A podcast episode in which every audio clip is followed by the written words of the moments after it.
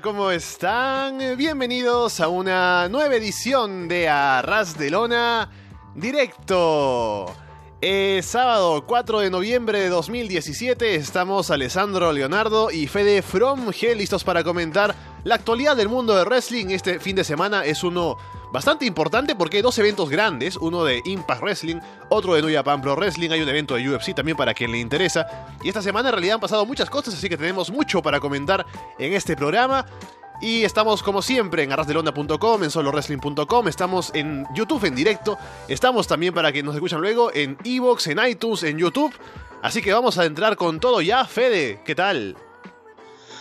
Hola, muy buenas. Contento de estar una vez más acá en el directo. Y, y qué ocasión esta, ¿no? Con. Yo no sé si querés que genere hype o no. Si preferimos. No, adelante, hazlo. Eh, bueno, tal vez la gente, los que llevan más tiempo en el Arras de Lona Universe, recuerden programas como aquel post takeover. ¿Te uh. acordás? Eh, el del hype, el que estábamos completamente. Claro, que fue el mejor show de la historia, ¿no? Que, fue, tremendo. Y, y, bueno, que después he escuchado con los, con los años, con el tiempo, lo hemos escuchado y, y es gracioso y es como una, una piedra angular, si se quiere, de lo que fue todo esto. Yo tengo la, la, impresión de que hoy puede ser, por lo menos de mi parte, un programa similar, pero por lo malo, porque, bueno, eh, obviamente, ya, ya desde la previa de Bound for Glory, sabemos que, que va a haber eh, un, un aporte horrible de mi parte, porque, bueno, no, no miro Impact o TNA o Global o como sea que, que se llame ahora. También tengo un poco mal la voz, estoy un poco resfriado. También salí anoche y dormí poco. Y eso creo que está afectando mi capacidad de, de palabras y pensamientos. Y bueno, mezclamos todo eso y probablemente tenga la peor participación en la historia de, de Arras de Lona. Y mm. creo que eso también puede ser memorable. Hoy estamos con Fede en modo house show, ¿no? Como cuando el luchador va y se relaja, ¿no? Qué sé yo, no, no cae nunca al ring, sino que simplemente hace su, su finisher y se acabó, ¿no? Así que eso es básicamente como está Fede ahora, ah, dará sus frases y poco más, pero vamos a ver cómo nos va. Y recordamos que estamos en directo, así que pueden llamarnos, estamos en Skype, busquen el usuario Arras de Lona, todo junto, entran ahí, dejan un mensaje y pueden entrar aquí a la llamada, hablar con nosotros sobre lo que ustedes quieran. Y también estamos en directo, como siempre, todos los sábados a las 3 de la tarde en Perú, 5 de la tarde en Uruguay, ahora 9 de la noche en España. Y dicho eso, entremos a lo que nos tiene primero aquí conversando ya. Vamos for Glory, mañana es el evento más grande del año de Impact Wrestling, que vamos a decirle así porque con los cambios de nombre es complicado ahora, pero con la separación de Global Force debe ser Impact Wrestling nada más. Ya veremos si se cambia otra vez el nombre o algo. Es un show interesante porque, al igual que tú, bueno, no al igual que tú, porque no. Yo eh, en algún momento sí estuve enganchado a, Impact, como la gente lo sabe, durante años. Y solamente en este último año, por más que nada por temas de tiempo personales, no he podido seguir Impact, he tenido que sacrificar cosas de ver. Impact estuvo ahí, también por el cambio de directivas y el cambio de cosas que me tenía un poco no muy emocionado con el rumbo que tenía el programa, así que decidí dejar de verlo. Y no me he enganchado de vuelta, pero en, camino a este último show han pasado cosas interesantes como la llegada de, de gente nueva como Johnny Impact, por ejemplo, la alianza con, con AAA, el hecho de que Eli Drake haya ganado el título, que yo siempre he sido fan de él, que ahora sea el campeón y esté en el main event, es algo que me llama mucho la atención. Así que es un show que va a realizarse en Canadá también, va a haber una buena audiencia, va a haber una buena asistencia al evento, quiero decir. Así que quién sabe, luego de todos los problemas, siempre decimos esto con los shows de Impact Wrestling, pero luego de todos los problemas, a lo mejor un buen show puede ser una forma de levantar cabeza, empezar un nuevo rumbo, no engancharnos a quienes habíamos dejado de ver el, programa por algún motivo. Así que veremos qué trae Bound for Glory mañana. Y a propósito, Fede, ya que estamos hablando de esto, ¿cómo ves tú, más allá de ver la cartelera, no ver el show o verlo o, lo que sea, cómo percibes tú la llegada de Bound for Glory? Bueno, creo que es como. Va a ser un, punto de inflexión, seguramente, en, en lo que es eh, Impact, al menos. No sé si bueno o malo, pero seguro que de acá en adelante van a haber cambios. em, puede ser que, que para algunos les llame la atención y capaz sea un buen show y bueno, logren sumar gente, digamos, que, que lo siga. O también, bueno, puede ser otro fracaso y, terminar alejando más gente.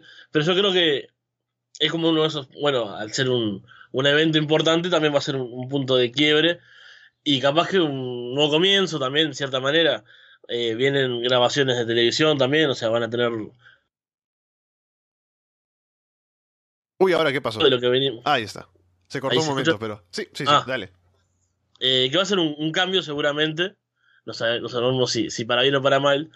Pero es eso, esos puntos del año. Eh, yo te digo, yo recuerdo cuando empecé a ver Impact, eh, creo que fue el año pasado.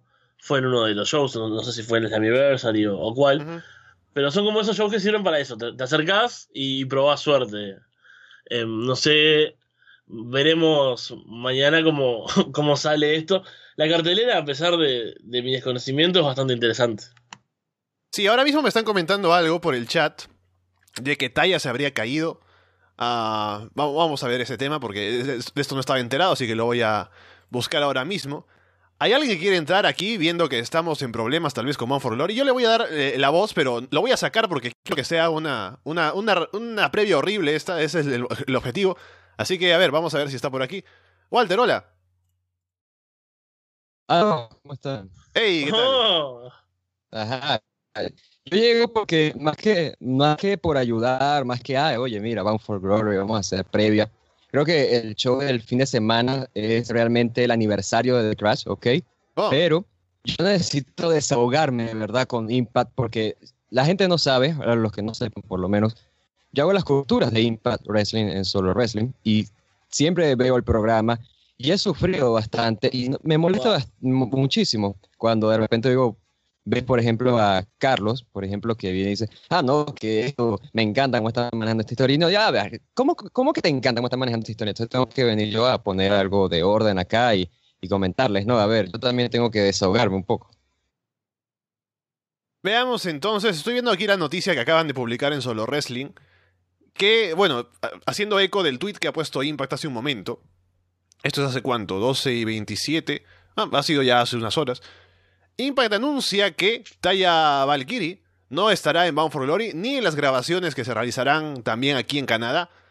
Y ya tendremos que esperar a verla en 2018. O sea, el asunto es que va a seguir con ellos, ¿no? Pero por algún motivo, circunstancias fuera de nuestro control, dice, no podrá estar en Bound for Glory, lo cual es una lástima porque el combate que tenía con Rosemary era muy interesante. Así que ahí está, una baja, y a ver cómo se arregla la cartelera ahora con un combate menos. Un combate además que era de First Blood, así que habría sido uno, me imagino, largo, con tiempo.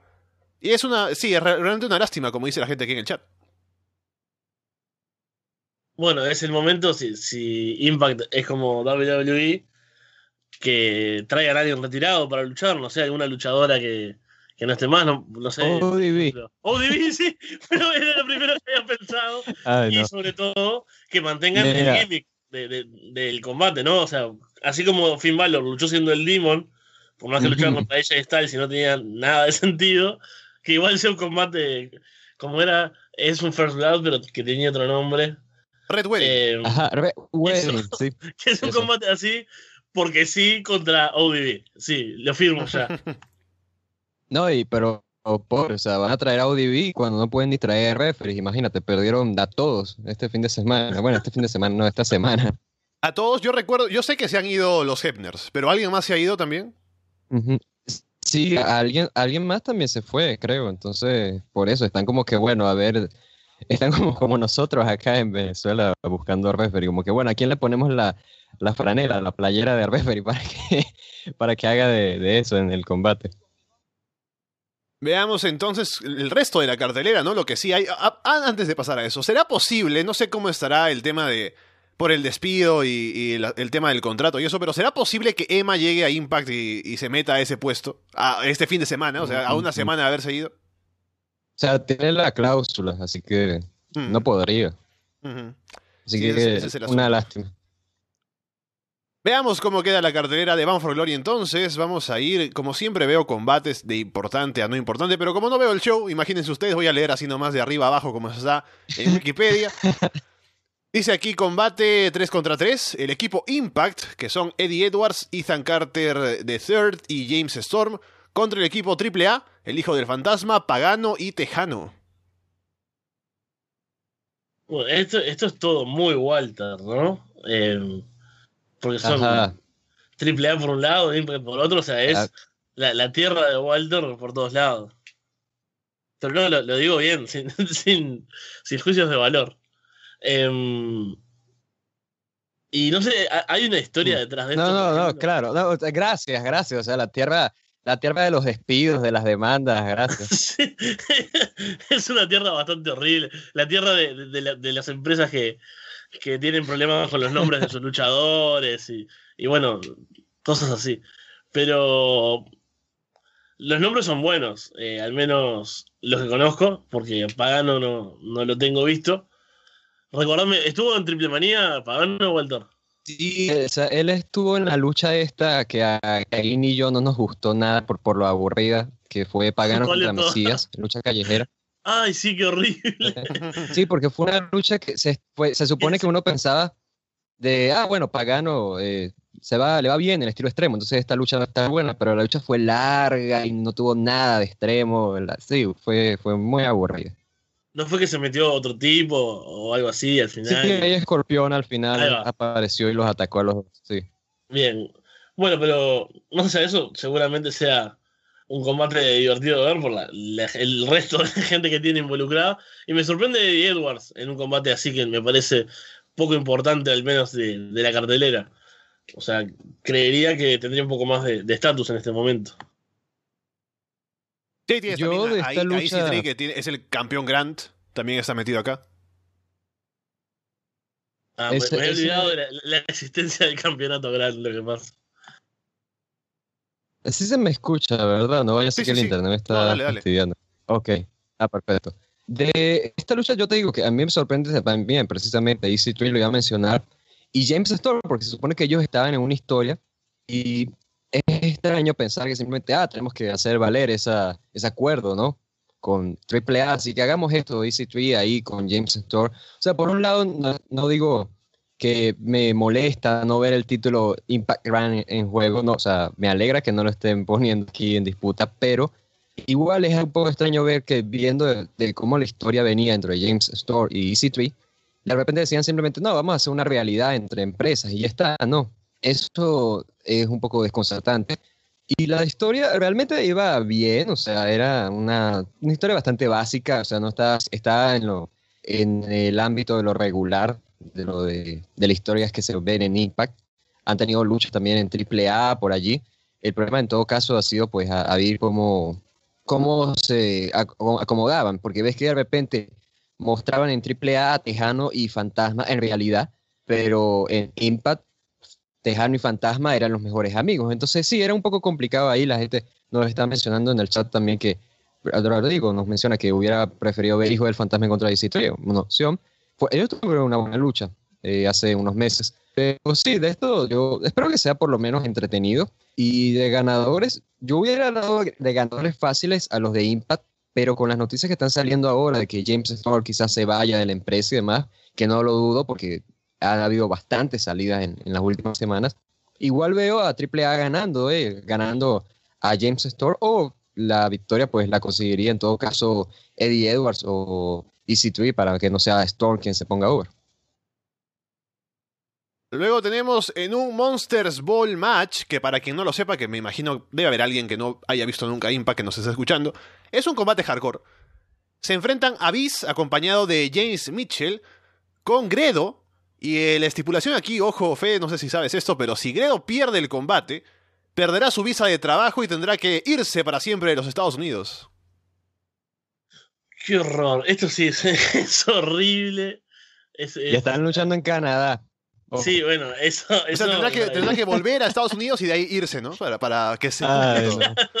O sea, se queda ahí en Canadá, o sea. Ah, ¿está casado? Ah, no, no sé que no se llegó a casar, pero sí iba a casar con Laurel Bagnés, así que ahora puede Ah. funcionar. Eso quería preguntarles. ¿Todavía está Lore Valdés vestida de novia por ahí? Mira, mira, te voy a explicar. Esto, esto digo, es tan horrible, déjenme explicarles. Porque, a ver, Se supone que mencionan esto, ¿no? De que Grado necesita la visa, tiene estos problemas, necesita casarse con alguien. Entonces, ah, ok, bueno, tiene estos segmentos que están, de hecho, están siendo bastante entretenidos. De Grado buscando, pues, una novia. Y se encuentra con Laurel Vaness y es como que, bueno, es la última opción, ¿no? Porque Laurel, pues, tenía esta actitud de loca luego de lo que pasó entre ella, Braston Sword y todo lo demás. Pero entonces sucede la gran revelación de que se enteran que Laurel es canadiense. Entonces, eso también me pareció gracioso, porque es verdad, o sea, todo el mundo estaba diciendo, bueno, o sea, pero Laurel Vanés es canadiense, no sé por qué están haciendo que, que es estadounidense.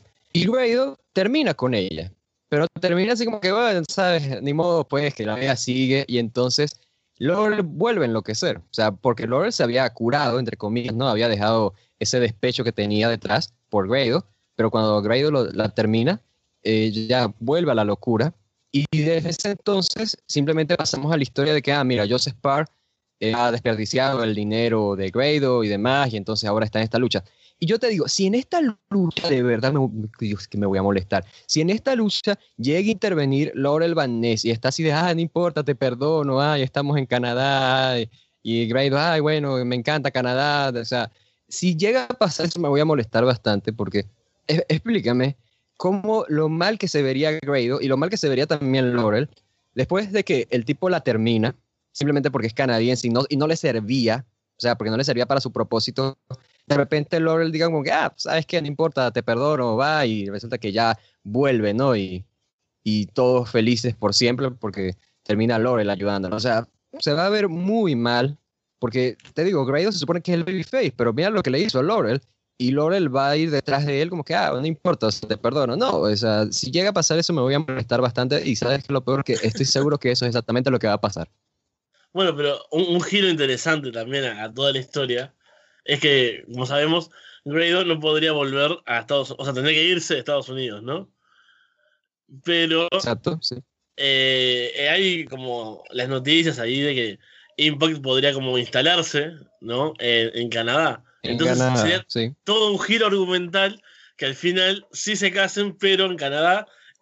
Y todos nos reíamos y digamos, ah, qué estúpido, ¿para qué se casan en Canadá? Todos si, meses la perdidos. si la empresa es en Estados Unidos. Ah, pero no, la empresa se pasa a Canadá y todo tiene sentido. Y Grado sigue con la empresa, que sería. Diría que sería horrible, pero en realidad, como yo no la miro, no me importa es, que esté. Es duro de despedir, Grado. Y lo único que espero es que, le den una paliza porque odio, lo odio, lo odio mucho. Ah, por favor. No, Greg es buena gente. Yo, o sea, yo creo que lo que le molesta a Walter es que la, historia, la historia tiene un abogado corrupto como el Gil. Lo siguiente es eh, un Six Sides of Steel que enfrenta a Moose y Stefan Bonner contra King Mo y Bobby Lashley. Fede, ¿tú conoces a King Mo y a Stefan Bonner? Eh, no. Sé que son gente de las MMA, si no me equivoco. Sí, sí, o sea, King Mo me suena. Es, más conocido. Y por lo que leo de las, las coberturas, eh, la rivalidad va por algo de, de, ese lado. O sea, son como. Tienen un equipo ahí, ¿no? Es como que una rivalidad así de, de, UFC, parece. No sé. Em, pero. No sé cómo le van a llevar porque. A ver, eh, el combate está anunciado como eh, es como tag team la idea o están como acompañando King Mo y Stefan. No, no, están acompañando, es una lucha de parejas en, en Bueno, entonces eh, ahí no, no sé cómo podrá, cómo son estos tipos en, el wrestling, pero Moose y Lashley, o sea, me parece un, buen enfrentamiento, o sea, es algo que sin dudas quisiera ver. No sé con estos otros dos tipos cómo puede salir todo dentro de una jaula aparte. Pero yo sé que me, genera tanto, tanto morbo Impact que voy a terminar viendo todo el evento solo para, bueno, para poder comentarlo después. Solo sobre eso que mencionas, Mo entrenó alguna vez wrestling, pero nunca se dedicó al 100%, o sea, nunca realmente tuvo un combate decente, digamos. Y Bonner creo que no, así que no sé cómo será. El tema es que Lashley, como tiene también entrenamiento de MMA, podría hacer un poco de shoot con ellos en la jaula, ¿no? Moose más bien no, por eso también es un problema, pero a ver cómo se organiza, ¿no? Porque si la historia viene fuerte con el tema de Lashley, las MMA y el wrestling, a ver cómo lo sacan, ¿no? Ahora que están metidos ahí en el combate con Bonner y con, y con King Mo. Yo te digo que el combate en sí, la lucha no me llama la atención por estos mismos detalles que comentan, pero la historia sí la han llevado bien y sobre todo creo que me ha sorprendido es el trabajo de Dan Lambert, que es el entrenador, eh, en, bueno, no sé si en KFA también, pero en, entrenador de, digo, de Lashley, de Kim Mo, del American Top Team, que son el grupo, el Stable Hill en este caso acá. Y ha hecho un trabajo muy bueno, o sea, si te pones a ver, es un tipo que hace promos como si se tratara de un manager de Wrestling Hill de los viejos tiempos. Eso me llama la atención y cómo han ido contando la historia ha sido entretenida. Claro, ha tenido sus segmentos también medio estúpidos. Recuerdo el cierre de un Impact que fue básicamente, creo que era Lashley diciendo a Moose, no, bueno, vamos a pelear tú y yo. Y pasaron los últimos 15 minutos del Impact, ellos luchando ahí en ringside y hubo un corte comercial. O sea, fue, fue muy malo eso. Pero como lo han ido llevando, sí ha estado bueno. Pero sí, o sea, ha estado, ha estado bueno como han llevado la historia, pero aún así no, yo no tengo mucha fe a lo que, a lo que puedan hacer en el ring. Aunque igual me termina sorprendiendo, porque si te pones a ver en, el Slam, en Slammiversary íbamos a tener esta lucha de Moose y, ah, no recuerdo, de Angelo Williams en contra de Eli Drake y de Chris Adonis. Y dijimos, bueno, a lo mejor esto no va a estar tan bueno, pero Williams lo hizo bastante bien. Ahora, aquí el problema es que tenemos a dos luchadores en vez de tres como teníamos en el último en este último combate en Slammiversary así que bueno ahí va a estar algo complicado nos preguntan en el chat si vamos a hacer previa de Power Struggle vamos a hacer previa de Power Struggle esta semana en Puro Toll así que por eso no oh. se preocupen Aquí Fede y yo leemos la cartelera y Fede, que tampoco sabe nada, creo, va, va a hacer lo suyo. Bueno, Luego tenemos el combate por el título de las Knockouts, un, eh, una triple threat. Siena defiende ante Ali y Gail Kim. Eh, wow. Esto sí me agarra totalmente desprevenido, lo cual es mucho decir hablando de una, empresa que no sigo. Pero bueno, de Siena tengo buenos recuerdos. Eh, sí, creo mi memoria no, es como lo, más confiable del mundo. ¿Con quién la, estás confundiendo? ¿Ah? Ahorita las, no, es, con Rebel, alguien así, no sé. No, no, digo, era una que era como bastante arrolladora, digamos, y que mm. tenía como un movimiento que lo que hacía era llevarse puesta a las otras, básicamente, era una especie de, que les pasaba por encima. Y, salían volando, eso siempre me parecía. Ajá, sí, sí, sí. Eh, bueno, después Gail Kim, sí, está bien. Eh, creo que por ese lado. Y Ali no la vi luchar. Eh, yo recuerdo eh, toda la época de la historia con, María y, y toda esa, esa, parte horrible. Y es la que estoy viendo, es la, rubia, la, que, tiene la voz finita. Sí, sí, sí. sí. bueno, no sé cómo lucha, pero por el lado de Kim y Siena puede haber algo bueno seguro. Ahora ustedes me dirán cómo es Ali luchando, pero eh, y cómo viene la, historia también, pero eh, no sé, me, me acuerdo que me gustaba y Gay Kim también, así que no parece algo tan horrible como parecen los combates de mujeres en WWE, por ejemplo. La historia es ridícula, una vez te lo voy diciendo, porque, a ver, gana Siena el campeonato de mujeres de Global Force y gana el campeonato de Knockouts de Impact. Entonces uno piensa, ok, no, bueno, wow, están promocionando muy fuerte a Siena excelente. Entonces, ¿qué pasa? Siena de ahí tiene sus defensas y la, muestran como que la gran rival a vencer, pero en los últimos meses ha sido básicamente girar alrededor de la historia de Gail King y Tarin Terrell, la historia por ahí de Ali, pero de Siena es como que sí, ella es la campeona, ¿sabes? Pero no ha aparecido en tanto así en televisión. O sea, no hemos olvidado de que ella es campeona incluso. Y la historia de Gail King con Tarin Terrell la estaban contando y al final llega a nada porque ves que Tarvin Tarrell no puede luchar en Canadá. Entonces, básicamente lo que estoy tratando de decir es que perdieron su tiempo siendo una realidad que al final no podían concluirla porque no puede luchar Tarvin Tarrell en Canadá y ya, se fue de Impact. Entonces, Tarvin Tarrell tiene victoria sobre Gail King que Gail King jamás va a recuperar. Gracias por eso. Y lo otro es que Ali, por una parte, llega a retar al campeonato porque llega una vez Siena dice, bueno, no, yo voy a defender contra quien me dé la gana, ¿no? Entonces sale Ali y dice, bueno, yo voy a retar. Y eso fue todo. Porque antes de eso, Ali estaba metido en una historia en donde Braston Soler parecía que iba a ser el turn heel porque le tenía celos de Garza Jr. es una estupidez, honestamente, porque fue una pérdida de tiempo. O sea, es que no hay otra definición. O sea, fueron segmentos que jamás vamos a recuperar porque no llevaban a nada. Y es más, casi que agradezco que eso no termine sucediendo porque les estoy explicando que es una historia que tampoco parecía que iba a ser buena. Entonces es mejor que la mataran desde el inicio. Y sí, llegamos a esta lucha, pero llegamos como que, bueno, ¿cómo llegamos acá? Bueno, llega porque eh, Ali Reta y Gail King también. Y eso es todo. La única historia ahí con más sentido sería pues eso, de que Gail Kings eh, anunció que este es su último año de retiro, su, último año de retiro, su último año de competencia, su último Bow for Glory, eh, por lo tanto, y entonces creo que sería clara la victoria de Gail King en este caso.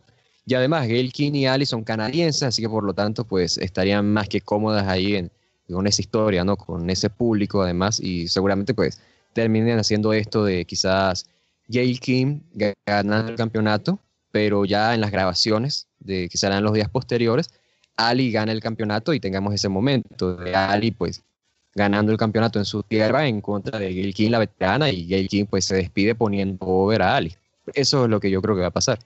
Walter, un, segundo. Entonces me estás diciendo que eh, llegamos a este combate, por un lado, con una historia que fue una pérdida de tiempo porque al final... Em, eh, ¿Cómo era la, que no puede luchar en Canadá? Darren Terrell. Se fue, eh, se fue no puede. Ah, se fue de la empresa directamente. Bien, entonces. No, se fue, pero tampoco podía luchar en Canadá, entonces. Bien, ah, por un lado eso y por otro lado, eh, Ali estaba en una telenovela, aparentemente. Así que todo eso es un camino horrible hacia. Sí, sí, o sea, mira, lo único que ha tenido sentido es lo de Gail Kim, que en el fondo lo suyo es que ella anunció que este era su último año de competencia y que bueno, quería ganar el campeonato una última vez y la última vez que luchó contra Siena hubo la intervención de Tarvin Tarbell, entonces eso es lo único que viene con sentido y por eso es que si no gana Gail King pues se vería mal, creo yo, porque ya después podemos trabajar esa victoria de, de Ali sobre Gail King, porque recordemos que Ali fue campeona de las knockouts, pero fue espantoso porque, o sea, lo ganó, lo ganó de una forma muy mala y lo tuvo una sola semana para que luego María Canelli se volviera campeona. Todos, los, los, que recuerdan esa época saben de lo que estoy hablando. Entonces, es mejor pues darle la victoria aquí a Gail King, creo yo, para después hacer una lucha a Ali y Gail King. Entonces ya Ali pues tiene esa victoria babyface grande en contra de la veterana que debería tener porque su personaje lo amerita. Luego tenemos el combate por el título de parejas en el que Ohio versus Everything, Dave y Jake Christ, a quienes no he visto en mi vida, defienden ante Latin American Exchange Ortiz y Santana. ah, me siento comprendido en este momento, porque los conozco de nombre, eh, eh, eran, tenían otro nombre como tag Ohio, Ohio is for Killers. Eh, son el tipo de luchadores que veo siempre en las carteleras. no sé, creo que CCW, por ejemplo, varias empresas, me acuerdo, o sea, cuando, cuando miro cosas random en Cage Match buscando mirar. Estaba ahí también. Y nunca lo, nunca lo vi. Eh, así que buenísimo porque no puedo decir absolutamente nada. O sea, si el resto de los combates por lo menos conozco a algún luchador o algo, en este caso es penoso. Y después, el otro equipo, eh, creo que los vi una vez, al menos esta, eh, acá en Impact, cuando algún momento, en algún momento de este año que, que vaya a saber por qué se me ocurrió mirar algo. Pero, wow, tampoco sé nada. y este es el peor de todos los combates en ese, en ese aspecto para mí, de, o sea, en cuanto a mi desconocimiento, digo. Eh, por lo que veo, dice lucha callejera 51-50, que supongo que eh, será como cuando le agregan la ciudad, por ejemplo, en, en WWE a las, a las estipulaciones? Eh, o, significa algo? No, es 5150 porque ese es el código que usa la policía para, para cuando está persiguiendo a alguien que es peligroso, ¿ok? Y ese es el código que tanto promociona LAS, 5150, por eso. Claro, pero en cuanto al combate, no, no va a tener, o sea, es una lucha callejera. No, me, imagino que va a ser una lucha callejera y el chiste es que. el, que pierde se lo, lleva la policía. El chiste, es este: el chiste es que, como Jess son Santana, Ortiz, Diamante, Conan y Homicide van a tener una ventaja numérica y lo que está promocionando Ohio vs. Everything es que ellos van a traer a su familia, que es nada más y nada menos que el debut de Sammy Callihan. Entonces, sería el, debut de Sammy Callihan allí para ayudar a, a OBE. Y entonces, eso, eso sería lo atractivo. Y mira, o sea, en cuanto a la historia, o sea, eh, mi problema con esto es que Ohio vs. Everything me parece que es una buena pareja en el ring. O sea, es de esas parejas que sacan combinaciones que tú jamás habías visto y por eso te sorprenden. Pero el problema es que siento que lo impulsaron demasiado rápido al punto que ya ganaron los títulos sin momentum y más aún terminaron quitándole el campeonato a LAS, matando el momentum de LAS. O sea, LAS, recordemos que venía de ganar a, todas las parejas de la, de la, empresa. O sea, Veterans of War, El Laredo y Garza Jr., le ganaron a, todo el mundo, le ganaron. Entonces, cuando a, a, Decay también, cuando existía, entonces llegan acá y terminan pues perdiendo los campeonatos contra OBE en la primera oportunidad que tiene OBE y piensas, bueno, o sea, ¿qué pasó aquí? ¿No? Porque OBE, incluso cuando tuvieron la presentación, tampoco se sintió como, como algo arrollador, porque ves que los iban promocionando y tuvieron un squash, pero ese squash se extendió un poquito más de lo que debía. O sea, el hecho es que que no se, no se sentían, no se sienten como una pareja arrolladora que venga y puede destronar a él y es así de fácil. O sea, si hubieran guardado para la coronación de Obi para Bound for Glory, creo que hubiera sido muchísimo mejor. Creo que hubiera tenido más sentido.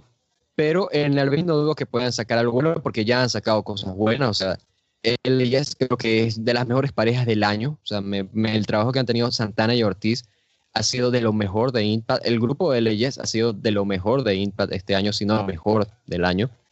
Y es una de las cosas que más lamento que hayan terminado ensuciando porque les comento que iba bastante bien eso de leyes, manteniéndose ahí, derrotando a todas estas parejas, pero llega UBI y los destronan, así de fácil. Entonces, ese es mi problema, pero hey, al menos atractivo para la gente que no sigue Impact, pues esto sería el debut de Sammy Callihan, por lo que pues ahí tienen algo que llame la atención.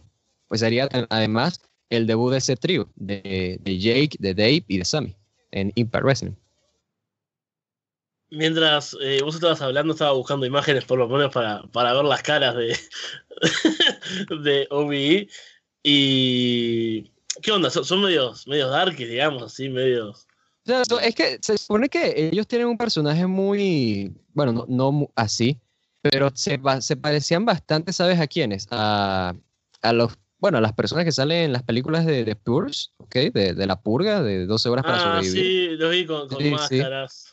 Y mira, y ya yo nada más quiero defender algo porque me estaba comentando aquí Carlos Survivor en el chat que si no ganaba la nueva pareja ya no iban a haber nuevos rivales. Yo digo, bueno, o sea, podían ganar contra LAS y luego teníamos la revancha de Obi en Bound for Glory y no pasaba nada, pero bueno, si quería matar el, el momentum de LAS, pues adelante, ¿sabes? Vamos con el combate por el título del X Division. Defiende Trevor Lee en un X Division. Es, solo un combate, six-way match. Yo pensé que era un Ultimate X. Contra Desmond Xavier, Garza Jr., Matt Saidal, Pete Williams y Sonjay Dutt. Eh, esperen porque no puedo hacer toda la vez, no puedo leer los comentarios y escuchar todos estos nombres. Es un combate común y corriente con muchos tipos a la vez nada más. No es un. Sí. sí. Ah, qué aburrido. Eh... bueno. Tendría que ser Copa Triple Manía, ¿verdad, Fede?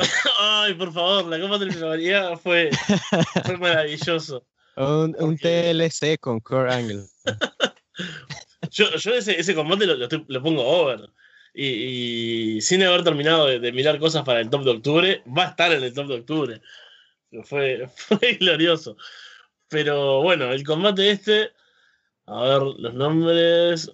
Bueno, esto puede estar bueno. Creo que la, división, la X Division de, Impact era una de las cosas que en su momento los diferenciaba. Y, y sin saber eh, las historias, no sé si es por ese lado es interesante. En cuanto a acción, con todos estos tipos, seguro tienen que hacer algo bueno, salvo que, por ejemplo, tuviesen una estipulación como la de, ¿cómo se llamaba? Steel Asylum, creo que fue. La de oh. el Impact. A la, la jaula. Eh, sí, la jaula roja, el impact aquel de, de Hulk Hogan, que lo revisamos hace poco, y era la cosa más horrible del mundo, porque eran luchadores súper interesantes, pero en una jaula horrible y salió todo muy mal y, y no tuvo nada de gracia. Acá, capaz que no se- por eso no se la juegan con estipulaciones directamente. Dicen, bueno, con todos estos tipos, si los pones a luchar ahí, que entre uno, haga piruetas, haga saltos y vayan haciendo ese esos típicos combates de, de multiluchadores, digamos, cuando hay tanta gente, sería muy difícil arruinarlo. Porque, bueno, vos ves los nombres y son todos luchadores vistosos y que, que pueden lucirse en un combate así. Así que, sin tener idea de quién puede llegar a ganar, me imagino que no sería muy llamativo un cambio de, de campeón en un combate con tanta gente, o sea, quedaría como. eh, no se luciría. Eh, creo que es algo que puede estar bueno de ver. A ver, esto lo quiero. A, a lo mejor me voy a ganar un poco de odio por esto, porque fíjate, ¿qué es lo que ha hecho la gente de esta nueva época de Impact? Es que, wow, no, pero la S Division es que es increíble, la S Division. Ah, mira, vamos a ver esta lucha, ¿ok? Trevor Lee. Trevor Lee llega como campeón, muy bien. Se le unió Caleb Conley en una lucha de escaleras contra Sonjay Dog, porque sí, porque no había explicación para que Caleb Conley hiciera el turno a- ahí de repente, ah, ah me uno a Trevor de, de la nada. Gana la lucha en contra de Sonjay Dog, que participa acá, obviamente por eso tiene esta oportunidad de vuelta. Y en esa historia están manejando esto de que Caleb Conley y Trevor Lee iban en contra de P.D. Williams y Sonjay Dot. Y una lucha de las juntas valen donde sea entre Trevor Lee y Sonjay donde Trevor Lee ganó el campeonato. Y en esa lucha hubo bastante intervención de Caleb Conley, pero ¿sabes quién no in- intervino en esa lucha?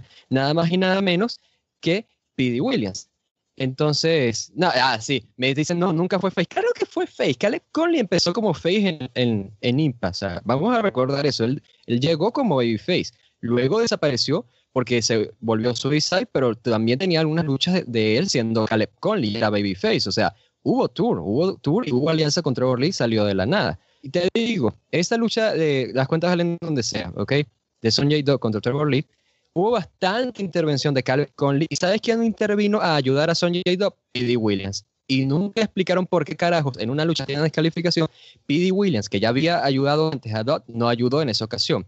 O sea, Alessandro y yo nos burlamos, la, recuerdo hace tiempo, una vez que Ceci estar en lucha Underground, le dijo a Demac que no la fuera a ayudar en, en, una lucha contra Johnny Mundo.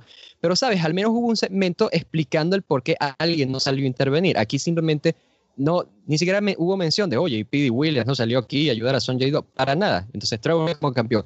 A Trevor Lee además se le unió Andrew Everett, sin ninguna explicación aparente. Andrew Everett, que sí era babyface hasta toda esta historia, que se fue en contra de Trevor Lee y de repente llega y ah, me uno con Trevor Lee. Ahora, ahora soy su seguidor. O sea, ¿por qué? O sea, no, no se supone que lo odiabas. ¿Qué pasó allí?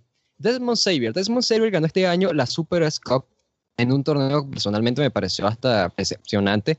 La lucha contra Ishimori fue, o sea, no fue mala, pero se sentí como que terminó así muy de la nada, ¿sabes? O sea, no, no sentí que fuera una, una gran final, un gran momento. Y después de ganar la copa, desapareció bastante, pero bastante tiempo y tuvo dos luchas nada más de que, desde que ganó la copa hasta este, hasta este show. Una fue una lucha mixta allí de, de, de 3 contra 3 y la otra fue la misma lucha que vamos a ver en Bound for Glory, pero no titular, en donde gana a Trevor Lee. Saidal, Saidal llegó como uno de los mejores a la empresa, tuvo una oportunidad incluso contra The Lashley y gana Lashley y todo y lucha en contra de Eli Dre, pero entonces espera, de repente espera, dice... Un, un, segundo, ¿me estás diciendo Dime. que los luchadores de la X Division pueden luchar contra los de la, la otra división, los pesos pesados? No, sí, no, les cambian, la, no les cambian las cuerdas. Eso, eso, fue una, eso, fue una, eso fue una, una historia que tenían allí. Pero, pero ejemplo, te digo, o sea, no, no tienen cuerdas de otro color cuando, cuando luchan. No esto? tienen cuerdas de otro color, todos Oh, son verdes. Wow. Y te digo, aquí lo horrible fue que Seidal pierde contra Eli Dre y además fue una, una derrota cuidada. ¿eh? O sea, que uno también se pone a pensar, ¿para qué cuidaron a Seidal? Digo, es Seidal. O sea, más bien cuida a Eli Dre. Y Seidal de repente dice, ah, título de la X Division, voy a retar y reta. Ok, así de la nada. Y por último tenemos a Garza Jr. Garza Jr. que, a ver, Garza Jr., veamos, Garza Jr., todo o sea, no es todo lo que tú quieras. Super over, no sé qué, que, ah, se le vio muy bien, todo esto. Ok, Garza Jr. de repente estaba en esta lucha, en esta pareja con Laredo Kid y pasa una lucha así de la nada contra Johnny Mundo y el Johnny Mundo, contra Johnny Impact y el ganador va al main event de Bound for Glory. ¿Qué, qué demonios? ¿Cómo Casa Junior tiene la oportunidad de estelarizar Bound for Glory? ¿Qué carajos? Y entonces de repente, luego de eso, tiene una victoria sobre Braston Soler y va por el título de la S Division de la nada. Simplemente anuncia, ah, Garza Junior va a estar allí porque tenemos que darle algo que hacer a Garza Junior. O sea, básicamente lo que estoy tratando de decir es que sí, va a ser una lucha ay, con muchos spots, va a ser entretenido, no sea, no digo que vaya a estar bueno, pero no me pueden decir que ah, esto ha sido de lo mejor de Impact, porque, ah, es que esto, mira, viene con mucha lógica. No, disculpe, esta lucha llega sin nada de lógica. Ya, ay, por fin me puedo desahogar con la S Division. Gracias. Yo no sé cómo llevamos 40 minutos con la previa de Bound for Glory cuando de WWE media hora y poco menos. Vamos con el main event. Eli Drake defiende el título global. Global no por Global Force, sino porque, porque ya saben, global, ¿no? Porque, porque sí. Contra Johnny Impact. Ah, no, es global por. Por eso es global con minúscula, al menos donde eh, en la cartelera de, de Solo Wrestling, porque no es el nombre de la marca, sino que es como, como universal, digamos, de, el de WWE, o sea, por no, no ponerle mundial. Eh, me, encanta que, que Johnny se llame Johnny Impact, porque me parece tan aberrante que, que es genial. Y, y que es obvio que, que lo confundamos el nombre, como dijo Walter recién, porque bueno, es un tipo que tiene como ocho nombres a la vez, o sea, ese es el problema. Porque bueno, no es que no es que alguien le dice John Morrison a esta altura, pero eh, Johnny Mundo, Johnny Impact, creo que en las indies también usa su, su apellido real, a veces que ahora no me acuerdo, pero Henning, algo así, que era. Y todo el mundo habla bien de Eli Drake, yo no lo recuerdo con gran estima en la época que yo aún miraba TNA. Incluso recuerdo algún botch subiéndose al esquinero, una cosa así. Y no me gustaba tampoco eh, el espacio que él que tenía, con el de Dummy, yeah, ¿no? Alguna co- una cosa así creo que, que hacía. Em, Dummy, yeah. Eso. Había en un momento hubo tanto silencio que pensé que, que estaba hablando solo. Gracias, gracias por tirar eso y, y hacerme sentir que, que, bueno, que todavía están ahí. Y la verdad que no me sorprendería que ganara Johnny Impact. No, obviamente, como no vengo siguiendo nada, y si bien leo las- el- los resultados, no me acuerdo de, de lo que leo, así que no sé cómo viene, si, si Johnny viene así con, con ímpetu como para ganar y, y todo implicaría eso. Pero, no sé, conociendo el pasado de, de TNA y demás, no me sorprendería que, que ganara él. O sea, se llama Johnny Impact. ¿Cómo no va a ser el campeón de Impact? Ya, ya por ahí. Aquí la gente dice que si de pronto Johnny va a comer a tu casa, será Johnny from Hell. Claro, es, es que, es que es eso.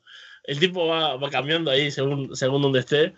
Y lo que digo, o sea, el tipo, yo, me imagino hablando con, los bookers y demás, dice, muchachos, yo me cambié el apellido para, estar en la empresa. Lo mínimo que pueden hacer es darme un campeonato. Ay, de esta, esta lucha sí no tengo nada malo que decir. eh, creo que la historia sí la estaba llevando bien y claramente han sabido ir construyendo bastante bien a Johnny porque llega y la victoria que tiene Eli Drake en, la, en el Gauntlet for Gold, donde ganó el campeonato, se manejó bastante bien y se dejó también esa semilla de que, bueno, mira, gana acá, pero ah, si no hubiera hecho esto para ganarle a Impact, el resultado hubiera sido diferente, no hubiera ido en contra de Diego, o sea, lo supieron manejar bastante bien. Y cómo ha ido ahí eh, Impact ganando combates de a poco, así con Tejano Jr., contra KM, contra Garza, lo han sabido manejar bastante bien. Eh, al que quisiera que hubiesen cuidado un poco más sería a porque hubo una lucha que te digo, tiene esta defensa en contra de Johnny, que tuvo esas intervenciones y demás, pero me molestaron. El problema es que antes eso tuvo una defensa contra de Matt que ahí sí hubo trampa. Yo digo, o sea, no tienes tampoco que cuidar tanto a Matt Saidal, puedes darle una victoria cómoda a Eli, a Eli Drake y no pasa nada. Pero como ha ido promocionándose, creo que él lo ha estado haciendo bien. Ha, si- ha tenido este papel de- del campeón arrogante que lo ha hecho a la perfección. O sea, se, se siente de verdad hasta como un campeón old school, no digo nivel Ric Flair, eh, Dusty Rhodes, de ese estilo, Harley Race, ¿no? Pero tiene ese feeling de ser este tipo arrogante que está en la cima del mundo y no va a dejar que el, el título se le escape de las manos. También la pareja que ha hecho con Chris Adonis me ha gustado cómo la han trabajado en televisión. Así que por esa parte muy bien. E incluso yo, temía era por el trabajo en el Bane. Porque decía, bueno, ¿cómo se podrían combinar estos dos? Pero las luchas que han tenido antes ya han demostrado que tienen buena química. Y ya siendo este como el último enfrentamiento, pues podría estar interesante. Más aún, porque por lo que veo, seguramente van a trabajar algo por allí de, de Drake, pues dominando a, a, Impact, porque en el último programa tuvimos de que lo atacó de, eh, bastante en la espalda, de que lo lanzó contra un esquinero sin protección, le aplicó su finisher sobre la lona, o sea, que le quitó la lona al Bane sobre las tablas.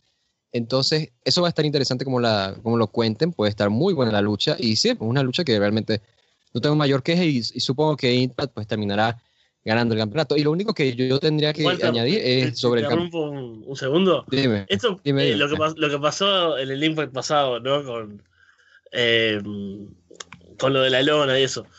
Puede ser eh, la previa a un combate de, como, como el que tuvieron en, en Evolve. creo que fueron Gula Oh, y, y Tacho, que casi se muere uno. casi se muere. Que era algo así como el Score Circle of Survival, algo así. Y Ajá. me acuerdo que uno de los dos casi se muere. Sería, sería un gran punto que hicieran eso. Eli Drake y Johnny Impact y que casi muriera uno también siempre. Siempre es algo que alegra. Sí, sí.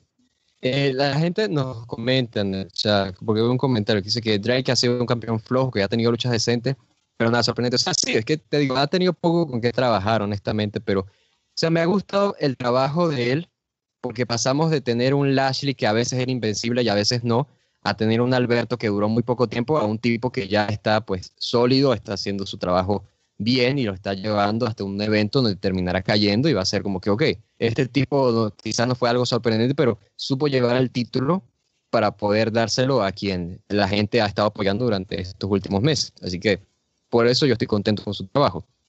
Y sí, lo, lo que yo iba a comentar del campeonato, que ves que el campeonato se llama global a pesar de que la empresa ya no tiene nada de global.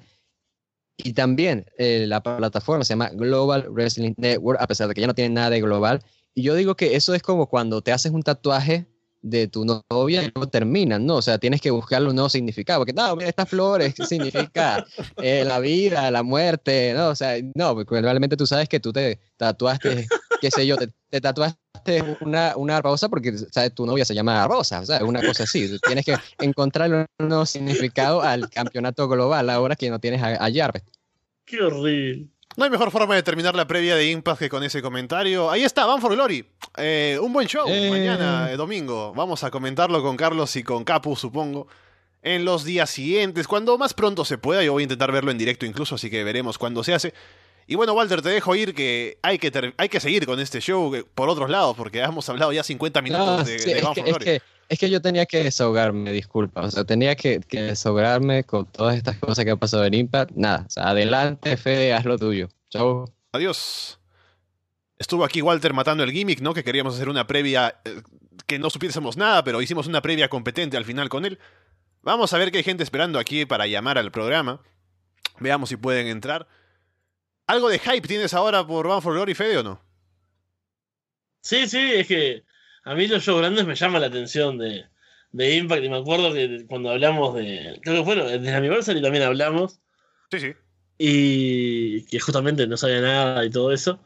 Y dije que lo quería ver y al final no lo vi nada.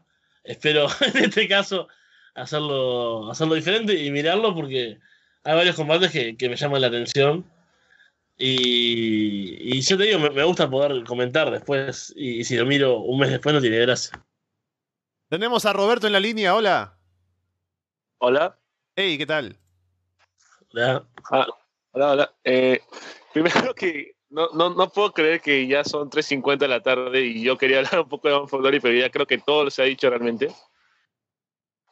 Y solo quería hacer una pregunta que no comentaron esto, es sobre Alberto el patrón, de qué creen que vaya a hacer este domingo porque está de vuelta y al parecer de que sea parte del main event o, luchando o de referee especial. ¿Qué creen que puede pasar ahí?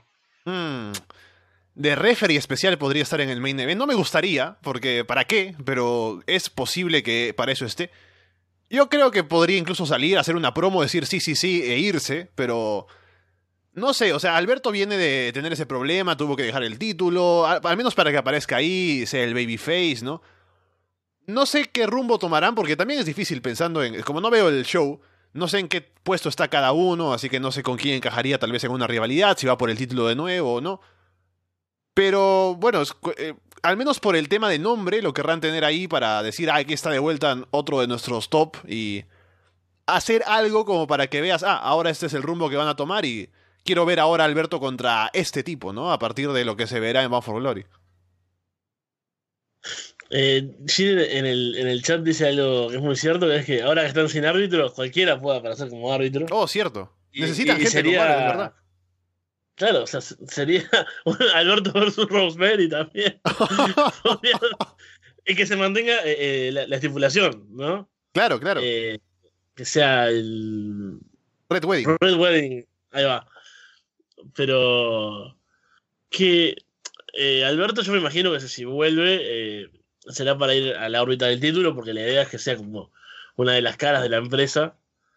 Así que no sé si era Face of Hill, si es Face of Hill en, en Impact, pero bueno, de eso dependerá qué, qué intervención podría tener, ¿no? O sea, podría aparecer post combate y retar al ganador, ¿no? Al que sea el campeón en ese momento. Es decir, acá está el patrón, perros, y esas cosas que dice él y. que es, es horrible, yo lo odio, Alberto, el patrón. A- aprovecho para, para decirlo. O si es Hill, no sé, podría costarle el combate a uno de los dos, puede intervenir, no sé si tiene algún conflicto con alguien. Pero me imagino igual en el futuro un Johnny Impact contra Alberto el patrón, creo que no, no van a perder la, la oportunidad de hacer ese combate. Y seguramente sería por el título. Para responder tu pregunta, él es Face en, en Impact, es Hill en la vida real. Adelante, Roberto. Sí, ah. No, justamente hoy estaba haciendo una entrevista a Alberto el Patrón, eh, promocionado en Florida, y justo él dijo, yo soy un muy buen heel tanto fuera como dentro del ring. Así que yo, yo me reí un montón con esa declaración. Ah, y lo de los árbitros, que yo había leído que es más que nada porque se está mudando a Canadá, así que prácticamente están despidiendo a todo el personal estadounidense porque van a empezar a contratar gente de Canadá ya que quieren evitar lo de pagar más impuestos de lo que van a pagar inclusive por el evento. Oh. Así que no, ajá, es por eso mismo que van a contratar más gente de Canadá, anunciadores, árbitros, todos, hasta Jovers. Así que bueno. Y. Ay, iba a decir algo más, pero ya, ya se me olvidó. creo que- No, so- solo para comentar eso, tiene sentido el hecho de cómo se está moviendo, cambiar también para bajar, y bajar el- los costos de producción y eso, hacer ese tipo de cosas, porque moverse de un lugar a otro pues implica todo eso. Y también, por cierto, he escuchado que está tomando acciones eh, Fight Network, porque sorpresa, sorpresa, está perdiendo dinero con Impact Wrestling, así que está recortando por algún lugar, ¿no? Para, para mantener a flote el barco, así que veremos si les va bien ahora a partir de Bound for Glory. Sí, sí. Y ya me acordé lo que quería decir antes de irme para que hable Fede, que como está en el chat, quiero ver cuál es su impresión, si es que ya no lo, si es que lo sabe o, o no lo sabe, que el, campeonato de GHC de Noah se va a defender las grabaciones entre Eddie Edwards y el hijo del fantasma. Oh. ¿Cómo? No, no escuché bien. O sea, el campeonato, el título principal de Noah, que lo tiene Eddie Edwards, lo va a Sí. defender contra el hijo del fantasma en grabaciones en Canadá. Ah, eso no, no sabía. Bueno, es que es lo que yo esperaba de, en, en for Glory. O sea, si Edwards tiene ese título, que, que, le, que lo usaran y no que estuviese en un combate random 3 contra 3. eh, con- por la nada, bueno, también con otro campeón como, como es eh, Ethan Carter. Eh, es un combate que, que me gustaría ver. Me hubiese gustado que fuese, ya te digo, en el evento este que es más importante, en lugar de, de que sea simplemente en una grabación que, que le quita un poco la, emoción, me parece, de y no, no, es, aprovecharlo como lo- o sea, me parece que es algo re importante ya eh, que Eddie Edwards sea campeón en, en Noah, ¿no? Y, y yo creo que habría que explotarlo mucho más. Eh, no sé, sería algo que por lo menos a mí me llamaría mucho la atención ver ese combate en, en Bound for Glory. Bueno, Roberto, ¿algo más que quieras comentarnos ahora? No, yo ya me paso a retirar ya. Listo, nos vemos entonces. Gracias por llamarnos. Un saludo. Saludos. Chao, chao. Bien, Fede, hablemos entonces, pasemos ya de Impact, hemos hablado ya casi una hora. Hablemos brevemente de la cartelera del otro gran evento de este fin de semana. Power Struggle de New Japan Pro Wrestling, el último gran evento de la empresa antes del evento más grande que es Wrestle Kingdom el 4 de enero del próximo año. Veamos los combates principales, déjame ver por aquí mientras hago este filtro, ¿no? Ah, Dragon Lee Titan contra los John Box, por ejemplo, que es un combate que llama la atención. Tenemos Ah, te- también... te, estás sal- te estás salteando todos los 5 contra 5 y todo Estoy intentando, porque aquí como Ah, es un mar de cosas, ¿no? Estoy haciendo el, el esfuerzo. Y también lo comento todo de corrido para que me hables por encima de la cartelera. No vamos a ir combate por combate, porque no voy a ser tan malo contigo. Tenemos el Bullet Club, ¿no? Cody Rhodes, Chase Owen, Yujiro Takahashi contra, bueno, Satoshi Kojima, Hiroyi- Hiro- Hiroyoshi Tensan y Togi Makabe. Roppongi TK contra Super 69, que es ACH y Ryosuke Taguchi, que es la final del torneo Junior Tag de parejas. Luego tenemos a, bueno, esos ingobernables contra aquellos. Tenemos en los combates principales, los cuatro principales son, primero, un Bull Rope Deathmatch por el título Never, en el que Minoru Suzuki defiende ante Toru Yano. Tenemos también por el título Junior Heavyweight Will Ospreay contra Marty Skrull. Por el título de Estados Unidos IWGP, Kenny Omega contra Vareta. Y en el main event por el título intercontinental, Hiroshi Tanahashi contra Kota Ibushi. Uh, bueno, eso- esos los últimos combates son interesantes, porque por ejemplo, Roppongi y 3K, no sé quiénes son. ¿No viste nunca... ¿Dónde está Eh, Rocky Romero? Eran los, los Tempura Boys en... ah, en no, Ring nunca of lo Honor. miraba. Eran antes los, los John Lions, era eh, em, Komatsu y Shota Naka. Y ahora son Ah, Ro- sí, Roppongi sí. y TK. Sí, están bajo... El, el manager de ellos es Rocky Romero. Ah, bueno, bien. Me estoy dando tanta vergüenza en este momento. ah, bien, entonces sí, sé quiénes son. Pero, bueno, ese combate, ahora que, que sé quiénes son, me llama, me llama la atención, por más que ahí se ha dicho no me gusta, seguramente sea algo divertido. Después, bueno, están todos los multicombates, eso. Pero algo que me llama también poderosamente la atención es que el de Suzuki contra Toru ya no sea un Bull Rope Deathmatch, que es, eh, es- los combates con, con una cuerda son esos, ¿no? De- Sí, sí, sí. Están atados. Yo me imagino si es un Bull Rope Deathmatch, debe ser como los combates antiguos en, el, en los que están atados de la mano con la cuerda y simplemente se, se golpean y eso, ¿no? No, no es, que- no es de tocar las No, no. esquinas, imagínate. No tiene, por favor, me imagino a Suzuki haciendo eso. y, y- y si bien sería muy pintoresco, eh, no, no querría verlo. Pero igual, a lo que iba con todo esto, es que hasta una estipulación que puede ser espantosa como era esa, cuando tiene sobre las esquinas, eh, con este tipo me lo imagino algo bastante más violento y, peligroso, lo cual está bueno. Y me, causa mucha curiosidad cómo puede ser con, con Toru Yano este combate. Así que hay algo muy interesante ahí para ver. Bueno, después Osprey contra Skull siempre, sea donde sea, en la empresa que sea, por un título, por lo que vaya a hacer, siempre me va a gustar verlo. Por más que ahora, capaz que Marvel me parece eh, lo que he visto por lo general de él demasiado abocado a la comedia, a veces me aburre un poco. me, gusta mucho el wrestling de cómico, o sea, lo, disfruto, no, soy para nada un purista al respecto. Pero a veces me gusta verlo un poco más, más serio. Ojalá que, como este combate es por, por un título, si bien tenga sus momentos graciosos, porque es parte de lo que lo hace divertido, que, que bueno, no sé todo eso. Aparte, Will Ospreay también está con lo del gatito ahora, entonces también pienso que puede ser un poco demasiado hacia ese lado. Y justo eso eh, no es de los que más me hacen gracia, digamos. No, pero creo que siendo un combate grande en una cartelera Claro, el título, va- van a ir por lo serio. que- Tendrían que ir por lo serio. Eso es lo, lo que espero. Bueno, después, Kenny Omega contra. eh, ¿Cómo se llama acá? Este, Vareta, Trent, bueno, no, ¿no? es Trent, Trent, acá, no es Trent. Trent. Ta, eh, ese combate también es uno que me, me interesa bastante. Kenny Omega, bueno, ¿qué podemos decir a esta altura? Y lo- a Trent lo he estado viendo en, en Ring of Honor y también está en un, en un gran nivel. Y, puede Y creo ser que está un- muy un infravalorado, te diré, porque está siempre ahí haciendo buenos combates, pero la gente no lo tiene como uno de los. de, de la gente a la que ves y dice, ah, buen luchador, gran luchador. pero ha sido campeón en Evolve, me acuerdo, hace un tiempo, y creo que en un, un combate así como este, en una cartelera, siendo uno de los principales, vamos a ver bastante más de, de lo que se ve regularmente de Trent. Sí, aparte creo que hace poco el cambio de peso, puede ser, algo así. Ahora es el Super Está Heavyweight ahora. Trent, sí. Sí, sí. Así que bueno, ese puede ser otro, otro buen combate. Y bueno, el, el combate principal, sin dudas, eh, va a ser algo de, de lo más destacado del mes. Así, an- antes de verlo, ya sabemos que, que un Tanahashi Kota Ibushi va a ser genial. Es que es imposible que sea malo, o sea, podemos decirlo así. Así que ese ya, ya es lo bueno, es lo, lo que tiene bueno en los eventos así de, de New Japan, que me aseguran algún combate para mi top. Yo, yo pienso el wrestling en, en función de lo que me es útil a mí. Y vi- lo que digo, "Ta, ya, ya- tengo uno o dos combates por lo menos.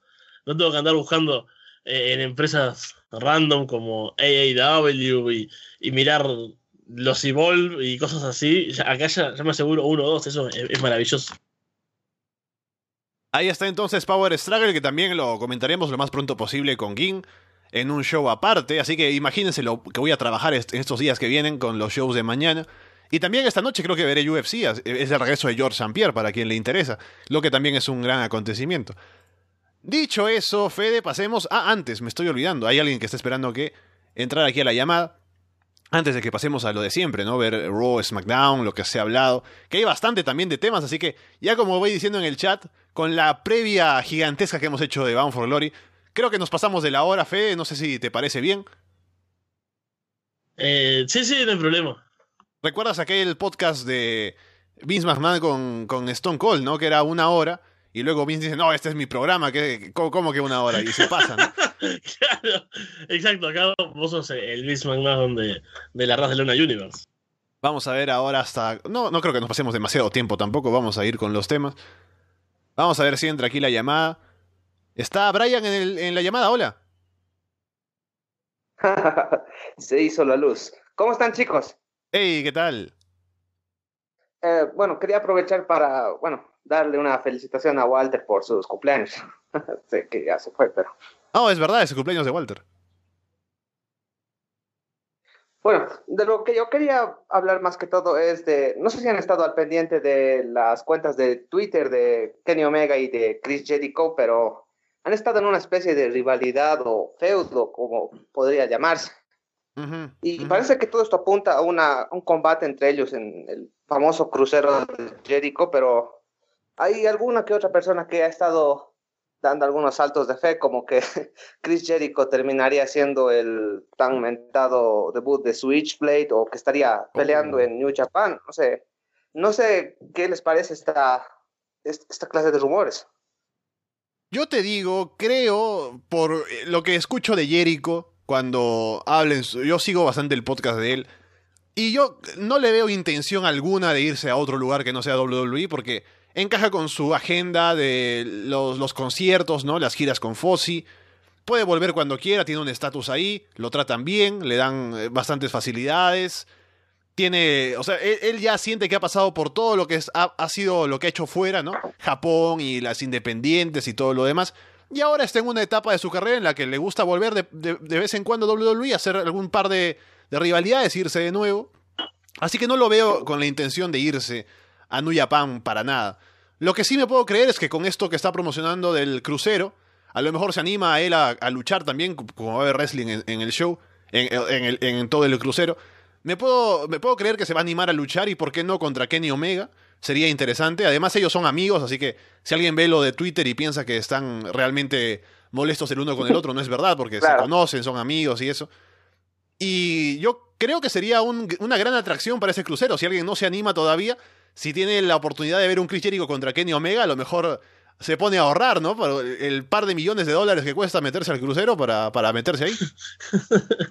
Es que eh, eh, yo creo que cualquier cosa que implique Jericho y Omega juntos sería maravillosa. O sea, ya sea salir de, de noche por los bares, eh, juntarse a jugar a las cartas, eh, mirar Stranger Things juntos, cualquier cosa que, que pudieras hacer con esos tipos, eh, o sea, que, los involucre debe ser genial. Y, y seguramente si se fuesen a, a- cruzar en un combate sería en el crucero que es una locura lo, que se ha anunciado hasta ahora. O sea, yo realmente he pensado de. Vendería mis órganos si estuviesen un poco más saludables y me dieran un poco más de, de dinero por ellos, pero no, no vale la pena el, el sacrificio. Por, Has cotizado y- y no, y no- no sale a cuenta. Pero sí, eso sí, eh, la, la opción, digamos, que se me ocurre que más factible sería eh, esa, que, que se enfrentaran en el crucero, ya que son, son amigos en realidad y tienen este esta rivalidad por Twitter como eh, para divertirse, porque bueno, son dos tipos que, que así que les gusta, digamos, hacer bromas y demás. Eh, y esto- el crucero de, de Arras de Lola, creo que estaría bueno ir pensando cómo sería, a quiénes invitaríamos. Eh, Wow, sería una excelente idea. Fede organiza el bar. Apoyo ¿no? la Y- moción. y- sí, sí, es, es una gran idea. Bueno, Brian, ¿algo más que quieras comentarnos ahora? Eh, Sí, bueno, el- la- en lo particular estaban haciendo los pronósticos de Power Struggle hace unos minutos y mm, ¿a qué, a qué personaje ven como rival de Kenny Omega en Wrestle Kingdom? Porque mm, a mí me da la sensación de que eh, mañana es Ibushi quien va a derrotar a Tanahashi bueno, considerando que este último no tiene rival, creo que deja a Kenny Omega libre porque sinceramente dudo que Beretta le quite el campeonato. Sí. Ah, lo que están haciendo ahora, en New Japan siempre ha pasado esto, ¿no? Que tienen los títulos y los títulos están para que lo tenga alguien que es importante y tenga, eh, en cada gran show, tenga una defensa contra alguien, ¿no? Lo han hecho con el título intercontinental, ahora con, con Tanahashi, históricamente sabemos con, con Nakamura. El título mundial, el título pesado, mejor dicho, obviamente sirve para eso también, es el título principal. Y ahora Kenny Omega lo tiene también como una especie de, de forma de tenerlo alejado de, de Okada por un tiempo hasta que nuevamente pierda el título de alguna manera y vaya otra vez contra Okada, ¿no? Y terminen la rivalidad que tienen. Por el momento él está metido en sus cosas. Y si quitamos a Tanahashi el título intercontinental y armamos la cartelera de Wrestle Kingdom, es cierto que puede encajar contra Kenny Omega, ¿no? ¿Por qué no? El tema es que aún no me queda claro para qué está el título de Estados Unidos, en qué se diferencia el intercontinental, por ejemplo, ¿no? Porque, como dices, ¿no? Tanahashi sale de uno, puede entrar al otro. No es que esté para luchadores extranjeros, así que es un poco raro en ese sentido. Pero yo creo que, como, como te digo, como están los títulos ahí para tener combates importantes, creo que Tanahashi encaja en cualquier combate, igual Ibushi, que imagínate Ibushi, que no gana el título y hacen el Ibushi contra Omega que todo el mundo quiere ver, también por ese título, ¿no? Claro. Creo que, creo que hay opciones. Por esto de este modelo que tiene New Japan para manejar sus títulos, creo que hay bastantes opciones para meter a uno u otro por eh, eh, hacer encajar esa cartelera. Sí, yo veo el, el Omega Ibushi, que, sería genial. Y después no se me ocurre para el otro título quién podría ser. Em, si Tanahashi lo, lo, retiene, digamos, hasta hasta Wrestle Kingdom, no sé quién podría ser su rival. ¿Están ahí todavía? Escucho silencio de repente. Sí, están ahí. Em, ahí no se me ocurre quién podría luchar contra Tanahashi, pero eh, el Omega Ibushi Darren Young dice o- Omega versus Darren Young y ahí sí sería eh, great, ¿no? Eh, Claro, again, como antaño. claro, como lo fue alguna vez. Bueno, Ah. Brian, algo más, Di- dinos. Eh, sí, eh, para finalizar, eh, bueno, el- esto vendría a ser el momento, nada tiene sentido del show. No sé si, que- si quisiera saber la Otro, opinión de otro momento nada acerca tiene de- sentido. No, quisiera saber el- el- la opinión de Fede sobre el segmento que involucró al club en Raw Oh. contra Heath Slater y Rhino. Tengo que decir que me ha parecido hilarantemente terrible y no sé por qué muchos fans lo están tomando tan a pecho y me doy cuenta que esos mismos fans están aplaudiendo otros shows comédicos como el que hicieron Omega y Marty Scroll vestidos de personajes de Aladdin. Eh, bueno, por suerte, justo llegué a ver eso, porque este lunes no, no cubrí Raw. Y, y llegué creo que justo para eso. Y bueno, en principio fue como, eh, cuando anunciaron el combate y vi que podían, eh, ponían los adornos alrededor del ring y eso, em, se me vino a la mente que el año pasado, creo que fue, o el otro, no hubo uno con Enzo Amore y Big Cass, también de estos combates Sí, de Halloween. y también con, con Anderson y Gallows. Sí, ah, yo no me acordaba tanto. Pero. Porque me acuerdo que Enzo le aplica el DDT desde la esquina a Galos con una calabaza en la cabeza. y bueno, me acuerdo que fue bastante, bastante horrible. Y ya temía lo peor. Pero, y bueno, en este caso, no sé si yo estaba más abierto a ver este combate o qué. Que sí me pareció. eh, sí, creo, creo que como lo. como lo definiste vos, Brian, eh, es tal cual. Fue. O sea, algo horrible, pero tan horrible que fue divertido. De una manera bizarra. O sea, a ver, soy alguien que disfrutó del TLC, eh, el, el main event. O sea, ya viendo eh, el estado mental que tengo y lo que considero divertido.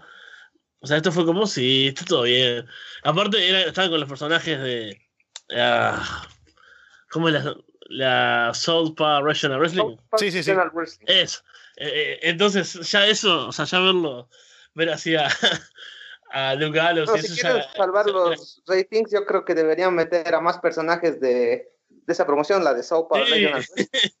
Una invasión. mejor. Una invasión Raw. Una invasión 2.0, exacto. Pero bueno, eso, o sea, fue, fue bastante horrible. o sea, en realidad, eh, lo disfruto porque soy me, me- me gusta el caos y me gusta ver cosas malas, pero si lo pienso así objetivamente, sí, fue, fue una basura. Incluso creo que le puse uno, eh, porque yo anoto todos los combates y les pongo nota a todos los combates y, y en realidad me parece espantoso. Pero no, no me indigna porque, bueno, a esta altura. Iba a decir que pocas cosas me indignan, pero es mentira, me indigno todo el tiempo. Pero esto no- ni siquiera valía la indignación. Bueno, Brian, entonces, gracias por llamarnos. Estaremos hablando luego. Cuídate. Está bien, hasta luego. Un Eh, saludo. Sí, sí. Saludos para el Capu Rider Club más. Oh, Uh. Ahí viene Ahí- el Turn Heels. Hasta luego, chicos, que les vaya bien. chao, chao. Gracias. Ahí está al final, eh, de- deja, ¿no? El, el detalle. Suelte el too sweet, ¿no? Antes de irse. Veamos aquí entonces, cerrando. Eh, hemos, eh, hemos pasado cuánto? Una hora y quince minutos sin hablar de WWE, Fede. Vamos a entrar a lo que fue Raw. Tuvimos en primer lugar. El regreso. Sí, dime, dime. Es muy divertido porque no vi, o sea, vi solo una parte de Raw, así que ni siquiera, que, es lo básico y lo que miro todas las, las semanas. Hasta hoy es todo tan malo que hasta puedo decir, ah, no, eso no lo vi, no tengo idea. Pero bueno, vayamos. Es increíble, ¿no? Y fue muy entusiasmado. Ayer me dijo, claro que puedo mañana, ¿no? A la, a la hora de siempre. Vamos con Raw. Tenemos el regreso de Stephanie McMahon, que salió ahí, como siempre, ¿no? A hablar de por encima del hombro a todos los demás. Y culpa a Kurt Angle por esto de la invasión de SmackDown y el ataque y, cómo van las cosas. Poco más lo culpa de la caída de ratings y asistencia de los house shows. Y le dice que debe representar a Raw en Survivor Series siendo el capitán del equipo contra el equipo SmackDown. Y que además, si pierde, perderá también el puesto de General Manager de Raw. Bueno, acá lo que estábamos esperando la otra vez que hablábamos, que empezaran las amenazas en los respectivos equipos para, para bueno, sentir que hay algo en juego, que hay un motivo por el cual ganar, y no solamente la destrucción y el caos como fue eh, el ataque de SmackDown, que, que, bueno, solo fueron a, romper todo porque sí. Eh, acá se empieza por lo menos a meter una presión. Y bueno, Raw por, por lo menos ya tiene también un motivo que es la venganza, ¿no? O sea, fueron atacados eh, a, traición, de la nada, de manera violenta. Obviamente, eh, ahora ya tienen un motivo por el cual salir a, a ganar, salir a enfrentarse a SmackDown con, con ganas. Y aparte, bueno, estas semanas que quedan también, Curando me imagino que hará su, su parte para motivar y, o, o presionar. Me imagino irá más por el lado de la motivación porque es un, un General Manager Face. Y, y bueno, es un buen tipo, o sea, todos queremos a, a Kurt Angle, pero me le, imagino más por ese lado, ¿no? O sea, tratando de motivarlos y, y, y bueno, cuidando su trabajo, obviamente, también. Pero, no sé, esto también estaba la, el rumor de que puede ser que la presencia de Stephanie tenga que ver con, con lo que vaya a pasar en WrestleMania con Kurt Angle, eh, se rumorea un, un combate con, con Triple H, así que si la historia va por ese lado sería bastante extraño todo.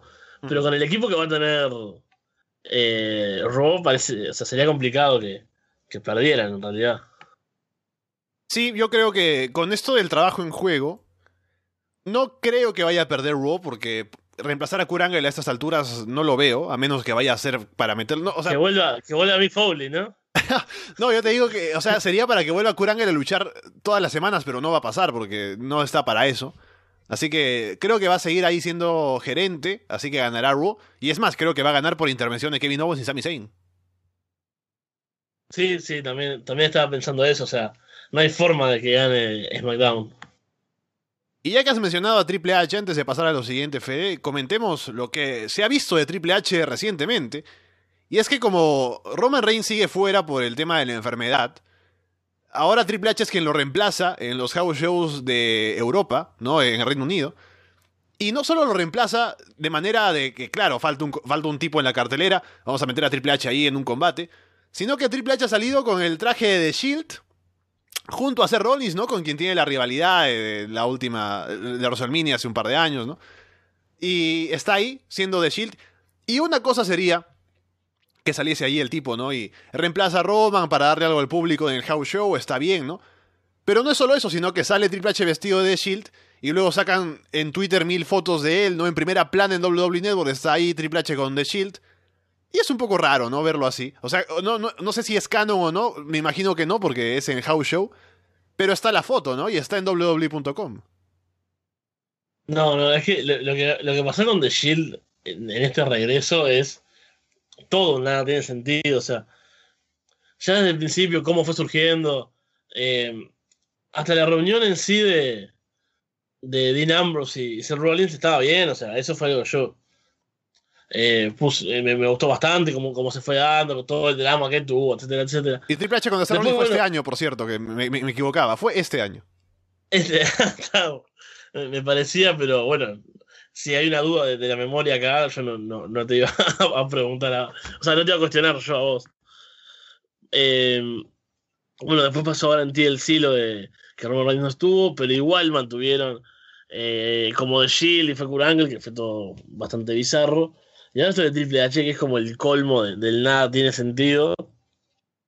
Porque, eh, si bien eh, en el multiverso de WWE los house shows son como otra cosa, y tienen igual, se supone que mantienen una correlación con lo que pasa en televisión, o sea, los faces siguen siendo faces, los que siguen siendo heel, las rivalidades siguen, y, y si solo quedara ahí, ¿no? Y, y WWE no hiciera tanto eco de ellos, ellos mismos de esto, bueno, sería más fácil olvidarlo capaz, pero ahora, o sea, igual supongo que harán lo van a querer olvidar igual, porque bueno, es WWE y ellos tienen ese, ese poder de, de borrar las cosas como si no hubiesen pasado. Pero sí, es muy extraño y hasta, o sea, es innecesario. Creo que Triple H estuvo también en, en Chile, ahora en la, cuando estuvo la, la- la gira en, en Sudamérica. Sí, reemplazando Porque- a Kevin Owens. Exacto. Y Pero no bueno, salió con, ahí no no- salió con el- el- la camiseta de Kevin Owens, ¿no? Haciendo equipo con Sami Zayn.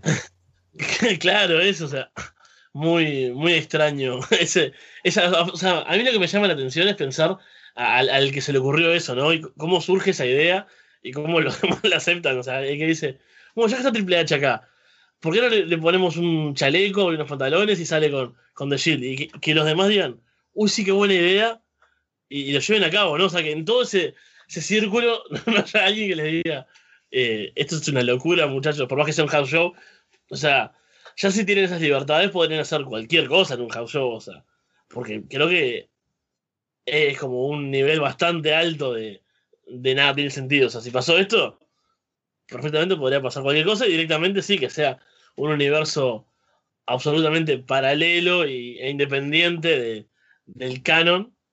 De, dicen que Triple H salió con New Day y bailó con ellos en, en Chile. No, pero eso no está mal. O sea, nunca tuvo pelea con Saber Woods, ¿no? Pero ahora con The Shield. Y yo, al igual que comenta aquí Roberto, creo que ha sido idea de Triple H porque vio a Kurt Angle ahí con, con The Shield en, en TLC y dijo, ah, yo también quiero, ¿no? Y se puso el, el chaleco y entró ahí. Y luego lo pone en primera plana en WWE Network. Y como decía Gin, también aquí en el chat, creo que la rivalidad para WrestleMania va a ser quién va a ser el miembro suplente de The Shield, ¿no? Y ahí se arma Triple H contra Kurt Angle.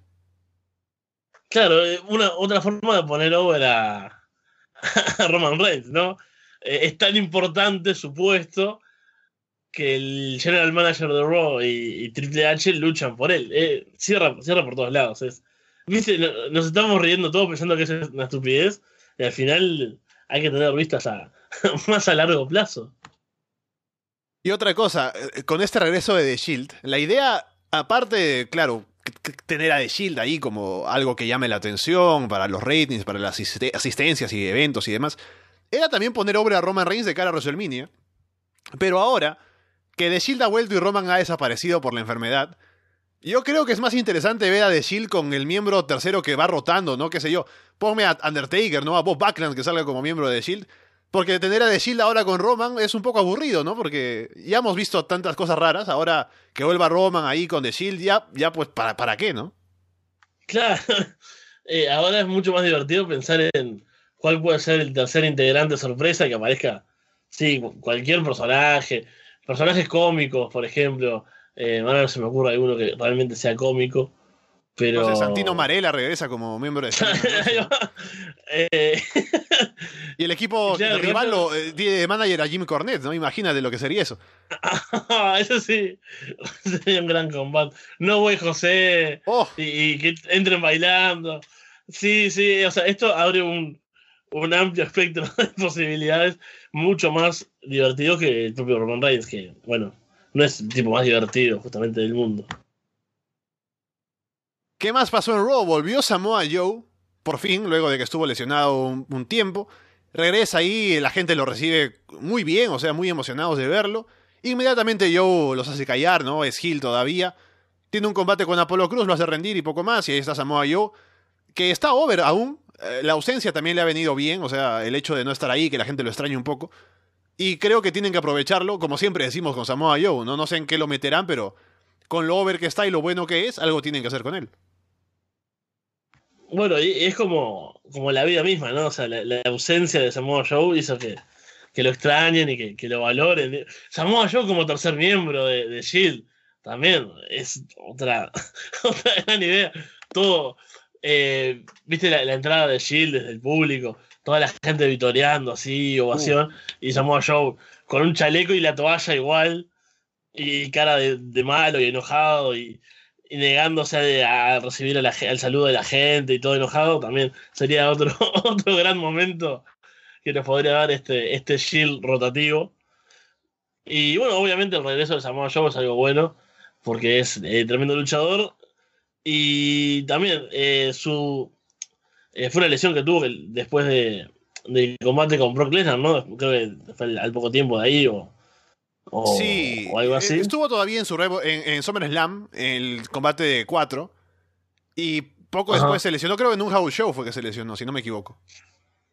Pero está bien, o sea, sirve para, para alejarlo un poco de eso y, y bueno, ver en qué lo pueden encajar ahora, que ojalá sea algo, algo a su altura. ¿Qué más tenemos en Raw? Ya hablamos del combate de Halloween que fue horrible. Tuvimos a Kane atacando a Daniel Bryan, aplicándole un choque slam. Bryan que había ido ahí a disculparse con Kurt Angle, a hablar con él, ¿no? A arreglar las cosas. Y Angle, que no le creía nada, ahora bajo la presión de Stephanie, lo tiene encerrado en la oficina. Aparece Kane, lo destruye, se lo llevan al pobre Bryan en camilla. Y poco más. Tenemos a Bryan ausente ahora, metido en esta historia con, con el equipo de Raw y SmackDown, que él estaba un poco que quería ser diplomático. Y veremos cómo o qué es lo que sucede cuando regrese. Y bueno, es como, es una guerra, ¿no? Que se está desatando. Y van habiendo caídos y, y hay venganzas y ahora el tipo que era bueno y no, no creía en esto está herido y, y se, se trastorna. Mirá Daniel Bryan se puede trastornar ahora y ser él que lidere un próximo ataque a SmackDown. A, a SmackDown sería un trastorno absoluto, ¿no? Oh, Pero a- a- ojo que, ojo que se enoja con Shane y se une a Kevin Owens y Sami Zayn. También. Eh, sería- eso sí sería genial. Y acá lo importante es lo over que está el chokeslam de, de Kane, ¿no? O sea, actualmente con, con Roman Reigns fuera es el, el movimiento más, más fuerte, ¿no? O sea, ahora que la, la, la de, Roman Reigns no, no cuenta, digamos, por estos días, creo que el chokeslam es lo que está más over de todo y, y derrota y destruye a todo el mundo. Sí, uno pensaría que Kane debería ser el tercer miembro de The Shield. Tenemos luego el regreso también de Braun Strowman, Fede, al final del show, en el main event, si se quiere, saliendo ahí de destruir a The Mr. Ash. Así que por los rivales al menos, Braun estaría un poco más siendo babyface. Y quién sabe si lo es oficialmente a partir de ahora. Veremos con los shows que vienen. Y pasa que después de que quisieron matarlo, Dos veces. otra vez, no, Sí. exactamente. O sea, es como un, un face de. em, de hecho, ya, o sea, porque la gente lo ovaciona y disfruta con, con su destrucción, y por lo general, eh, o al menos últimamente, no es que destruya gente indefensa o que haga cosas malas, y tampoco es un heel como, por ejemplo, Samoa Joe que sale y, y critica a la gente. O sea, su, su cuestión por otro lado, entonces está bueno porque no es tan fácil, digamos, de, de identificar. Y como que si es, es una especie de turno, si se quiere, o si, va a trabajar como face, es como hasta natural, ¿no? Porque no, no fue que ahora. No, es esos turnos de que la gente pasa a ser amiga de los niños, ¿viste? Y, y se detiene a saludar y, y es feliz. y te, te imaginas a, a Storman con un niño a, a cuestas, así subiéndole sus hombros, lo cual sería horrible para un pobre niño. No, a esa pero- altura, imagínate, ¿no? El vértigo. sería terrorífico. Pero, bueno, a- hablando de- del momento eh, en sí del regreso, fue maravilloso, ¿no? O sea, obviando. Porque yo cuando vi venir que el camión era rojo, enseguida pensé que, algo estaba mal y que no tenía sentido. Después dije, o sea, es un tipo que tendría que estar muerto. Si me voy a preocupar por el color del camión, no, no puedo ni disfrutarlo. Y cómo no, a, a saber que disfrutar ese momento, esa- ese momento de que sale así de la nada y se levanta glorioso. Strowman es como, por favor, por esto miro tres horas de Raw. O sea, esto es lo que hace que todo valga la pena. Y todo ese segmento, o sea, yo quisiera ver una película de, la rivalidad de Miz y, y Strowman porque todos esos segmentos en los que eh, Miz estaba preocupado y buscaba un aliado, hablaba con Cesaro y Sheamus, hablaba con Kane, eh, se quiso escapar, no pudo, todas esas cosas que, que pasaron.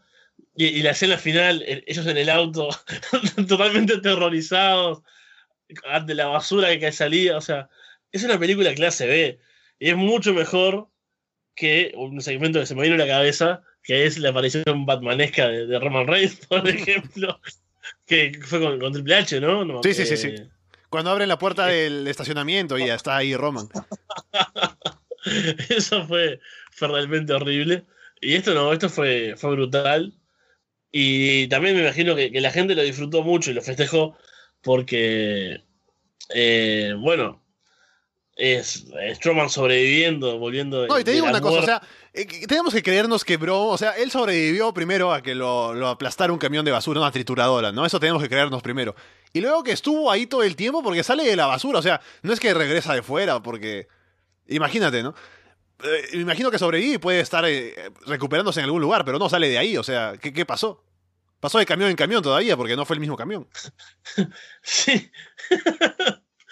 es que esa es una, una opción también, o sea, que no sé, fue- lo tiraron al basural, ¿no? Con, con los restos de, de la basura, y él después se metió en otro camión para y se fue metiendo de camiones en camiones, en- o como una especie de, de hombre de arena, pero de basura. Ajá. eh, para- porque claro, está, está entero, o sea, no, es como cuando Sí, sí, salió de la ambulancia que salió todo roto y sangrando, o sea, es eh, una especie de, superhéroe o supervillano o antihéroe, es un antihéroe. Eh, por eso es que, que es tan difícil darle un, alineamiento moral, digamos. Pero bueno, o sea, sí, es algo que claramente es un nada tiene sentido, pero es maravilloso y, y si, está Strowman no, no lo puedo cuestionar. Aquí Anso dice que bien por Strowman, que ya podría demandar a WWE, ¿no? Por eh, un ambiente laboral eh, peligroso, ¿no? Pero no ha sido así, a pesar de haber estado cerca de morir dos veces. Y lo otro, Pavel me dice aquí que me he olvidado del regreso de Nia Jax. No me he olvidado, sino que, eh, ¿para, ¿para qué? ¿Para qué lo menciono? Está ahí Nia Jax y poco más. Y lo siguiente a comentar, Fedes, para la próxima semana se ha anunciado ojo con esto, un, esto es el lunes, un Guitar on a Pole match entre Jason Jordan y Elias. Yo creo que la- las on a pole match no son como que la, la estipulación, eh, iba a decir la más horrible, pero estuvimos hablando de los bull rope y, y las cuatro esquinas que nada, o sea, y del Steel Asylum hoy, o sea, hoy hablamos de muchas estipulaciones horribles, pero las cosas pole son tan malas siempre, eh, sobre todo por cómo se desarrolla el combate. Eh, no me acuerdo cuál hubo, cuál fue el último que vi de esto. Pero ¿No fue el de Bailey con y el- Alexa Bliss? el, de, de- el del palo de Kendo. Ajá. Sí, ahí va. Y siempre son malos porque no es dramático el momento de la persona. O sea, por lo menos este, este sobre todo, ese fue muy, muy malo. Pero por lo que recuerdo, buqueo, que- por, por el tema de Bailey y Claro. eso. Sí, no, ese fue. Claro, bueno, esa parte fue, fue la peor. Pero. No sé, a mí toda la parte de los locos luchando por, por descolgar una cosa. O sea, no es como la escalera, por ejemplo, o la Steel Cage, ¿no? Que, que es mucho más dramático. La, la- la escalada y, oh, no, va a salir, no, llega, no llega. Acá es como. Tienen que vender drama de algo que está ahí, bastante cerca, y que tampoco es tan llamativo. O sea, no sé, para mí es una estipulación muy fea. La rivalidad es muy fea. O sea, yo pienso- veo esos dos nombres y pienso en, en Jason Jordan tirándole eh, verduras, así de, de la nada. O sea, eh, con un carrito ahí. Y es como, ¿qué es esto? Deberíamos tener un segmento en el supermercado con Jason Jordan comprando, ¿no? El- Las verduras. Y a lo mejor Elias también por ahí, ¿no? Y le tiran el mismo supermercado las verduras. Estaría mejor que ver un Guitar on a Pole match. Sí, claro, ese tipo de segmentos, eh, muy como los de antes, ¿no? Un, un brawl ahí en un supermercado, tirándose contra todo, sería, sería mucho mejor que, que esto. Porque la guitarra acá pasa a ser importante, porque una semana Elias se le partió por la cabeza, en realidad por el hombro, creo, a, a Jason, y después él le rompió otra. Que eso también, ¿qué, qué pauta te da? Exacto, como Booker T Stone Cold, eh, a eso iba con, con mi, comparación eh, del growl, de la guitarra. Eh, ¿qué, te da, ¿Qué pauta te da? De que a Elias, ¿qué importan sus guitarras? O sea, si un día te parte una por la cabeza, no las quiere tanto. O sea, yo no le parto eh, el revolante de la batería a alguien por la cabeza porque me preocupa. Entonces, son carísimos. Eh, un, un día el tipo la rompe como si nada, después le rompe una guitarra a él y es un, no, qué horrible, como está indignado. No, Elias debes tener como muchas guitarras. Está bien, son armas para él, pero es todo espantoso realidad. Y, y bueno, no, no espero nada demasiado bueno del combate. Pasemos a SmackDown, al igual que en Raw, con el anuncio de Kurt Angle como miembro del equipo. Tenemos a Shane McMahon ahora como miembro del equipo SmackDown, no solo miembro, sino capitán, el autoasignado. Así que tendremos a los gerentes luchando. Lo que no queríamos, Fede, está Shane dentro del equipo. Sí, sí, exactamente. Un- una, una pena porque, bueno, la otra vez cuando estuvimos tirando posibles nombres para, para los equipos, para, sobre todo, bueno, para el SmackDown, que era el que estaba como un poco más eh, en el aire, digamos, o sea, sí, eh, falto de, confirmaciones. Y había varias opciones, porque no, no fue que dijimos cinco seguros y que estuvimos todos de acuerdo. Teníamos, yo tenía mis cinco, vos tenías tus cinco, en comentarios acá en el chat teníamos otras posibilidades de 5 y ahora gastamos uno de esos lugares con Shane y su ofensiva, ¿no? O sea, que lo- los puñetazos de Shane son el equivalente a las pataditas de Naomi, básicamente. Sí, y aparte te justifica por completo lo de Kevin Owens y Sami Zayn, ¿no? Que salen a decir, mira, este tipo que quiere ser el centro del show, se mete al, al equipo y es el capitán. claro, y, y es raro porque en realidad son, son los Hills que estarían teniendo razón. Está bueno igual, o sea, es como cuando esas historias que no son tan claras, porque ellos ahora no, o sea, si, si Sammy no, no se hubiese quejado de los fans y hubiese tenido esa, típica promo en la que se declaran Hills, quedaría un poco mejor todavía, porque sería como que todo más extraño, ¿no? De, bueno, estos tipos son los malos y están en contra de este que se supone que es bueno, pero en realidad un poco tienen razón. A mí siempre me gusta que, que las historias se, se tornen un poco así, este, de moralidad confusa y no tan, tan claras a veces. No, o sea, a veces también está bueno el, héroe contra el villano, porque bueno, es lo que, lo que nos gusta de, de esto, ¿no? Y bueno, no, en definitiva, una lástima la, la participación de, de Shane en el combate. Y igual, yo tengo bastante hype de cara a Survivor Series. Tenemos añadidos aparte de Shane al equipo de SmackDown esa semana, Shinsuke Nakamura y Bobby Roode.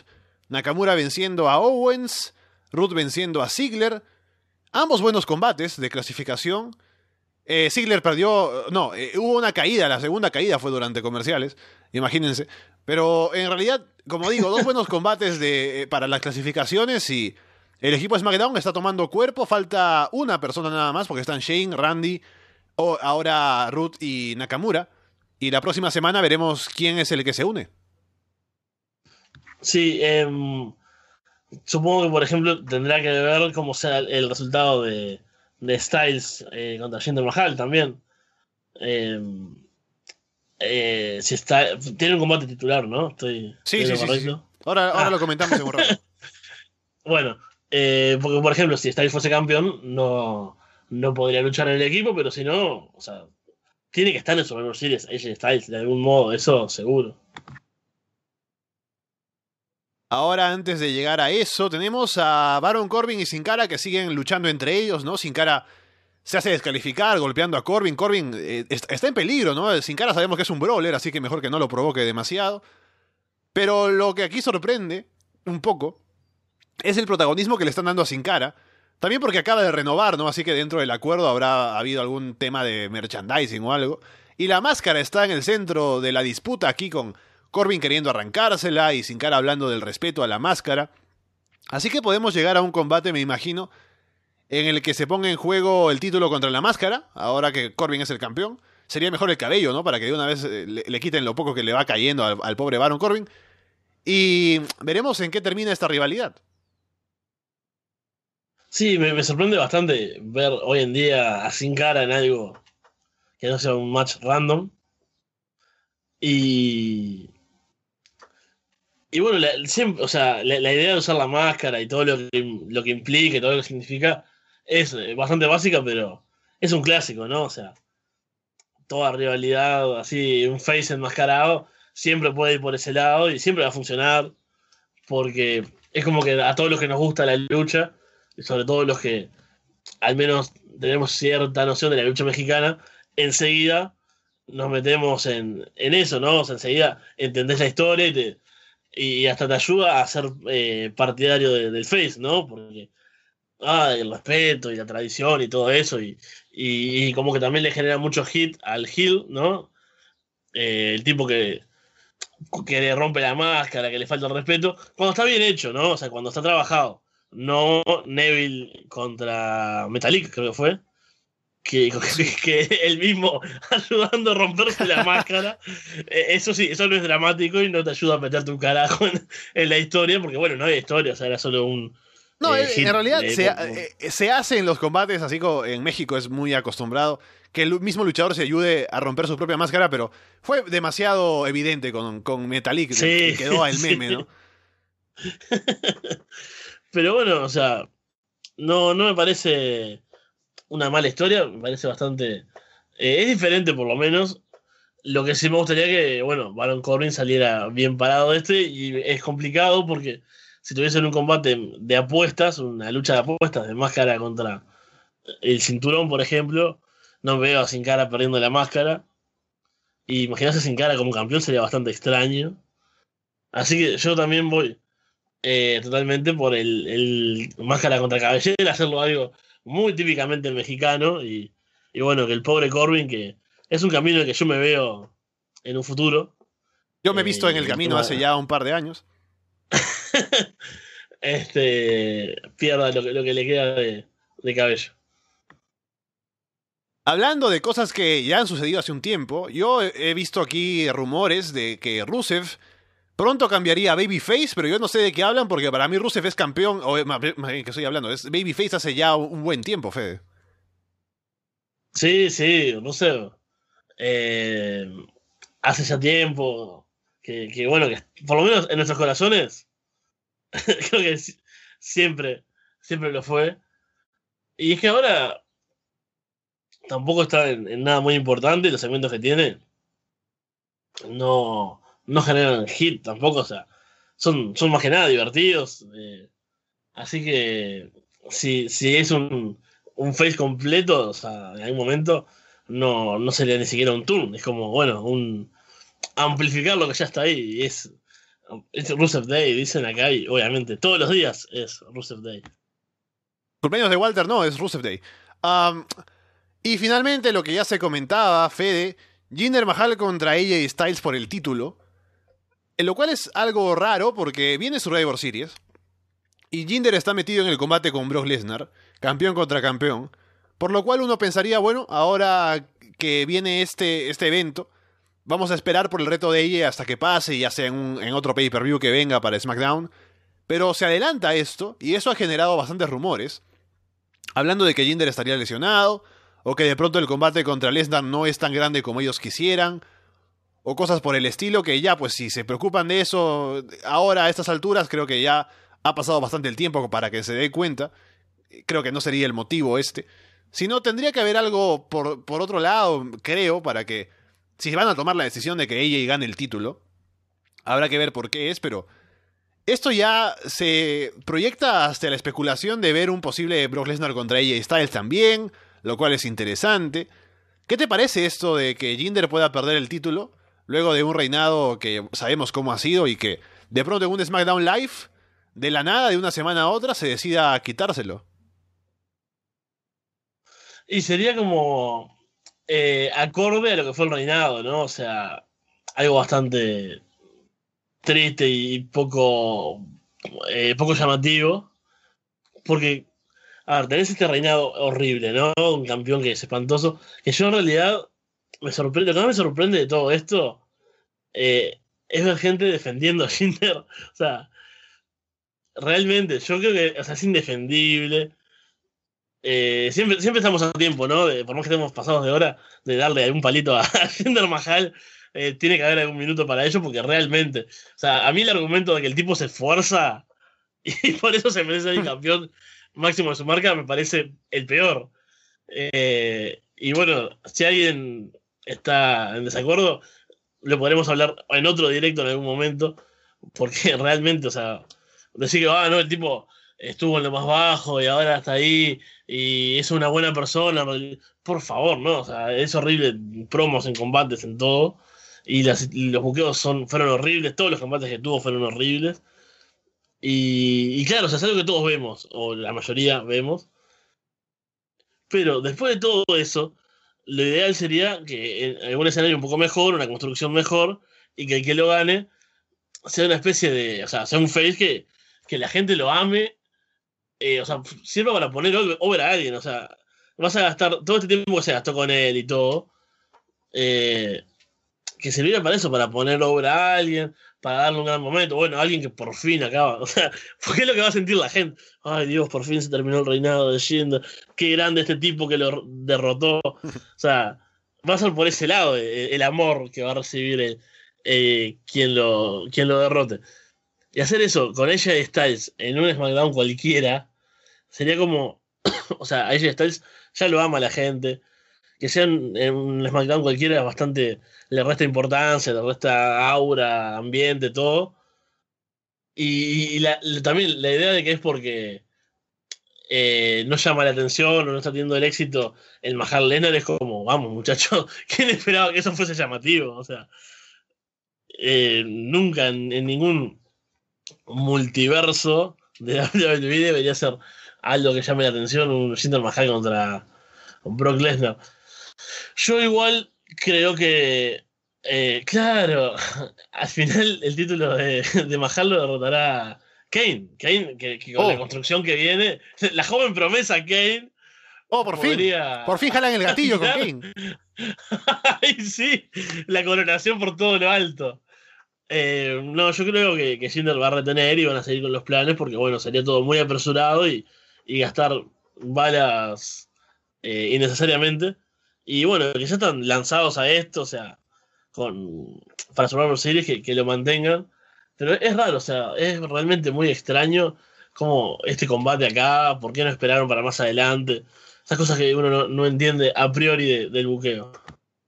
Aquí dice Anso también la otra posibilidad es que vayan a hacer un Kane, ¿no? Como tú dices, y que Jinder simplemente venza a AJ limpio para ponerse over de cara a- al combate con Lesnar y sería pues un poco lamentable, ¿no? Que se buqueara así. También, también. Dejando esto de lado, pasemos a hablar un poco de NXT. Un par de cosas sucedieron importantes este, en esta semana en el show.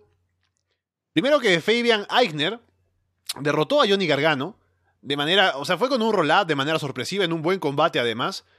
Pero es raro, ¿no? O sea, Eichner estaba fuera de todo hace un par de semanas. Ahora ha llegado, ha ganado, tiene algo de impulso detrás. Gargano pues está en esta historia tal vez un poco de estar, estar algo desconcentrado por el tema de, de Champa y DIY. Pero aún así sorprende, ¿no? Esta victoria de Fabian Eichner. Bueno, viste que yo por lo general cuando me pasan los temas, eh, miro NXT el sábado mismo, antes de, del show, o sea, antes de nuestro show.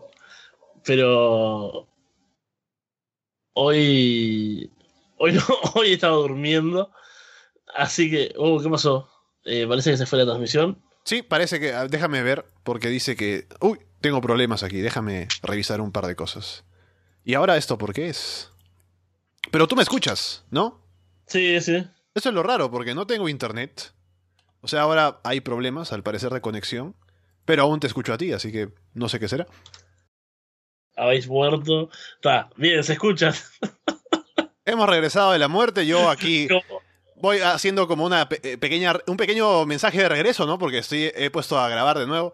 Y es cierto, Fede, lo que dices, esta edición decíamos que iba a ser bastante mala y no estábamos mintiendo, era verdad. Y está durando además bastante. Es una edición histórica del podcast, el directo, Fede. Qué, qué orgullo está haciendo, haciendo historia una vez más.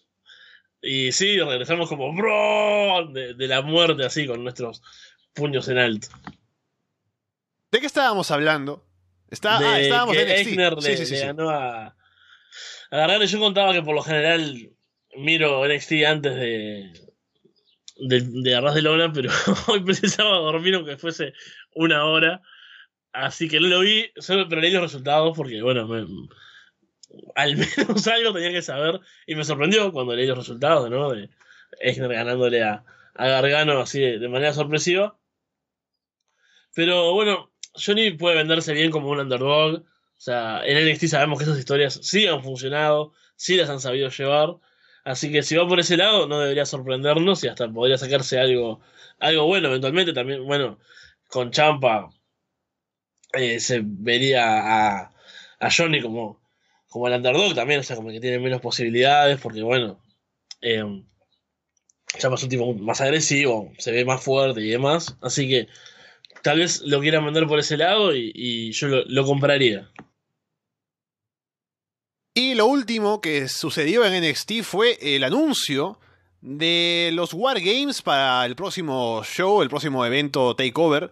Takeover, um, ¿dónde es? ¿Houston? Sí. Takeover Houston será el evento en el que se realicen las Wargames. Por un lado está Sanity, ¿no? que me imagino será Eric Young, Killian Dane y Alexander Wolf. Luego está Disputed Era, Adam Cole, Kyle O'Reilly y Bobby Fish.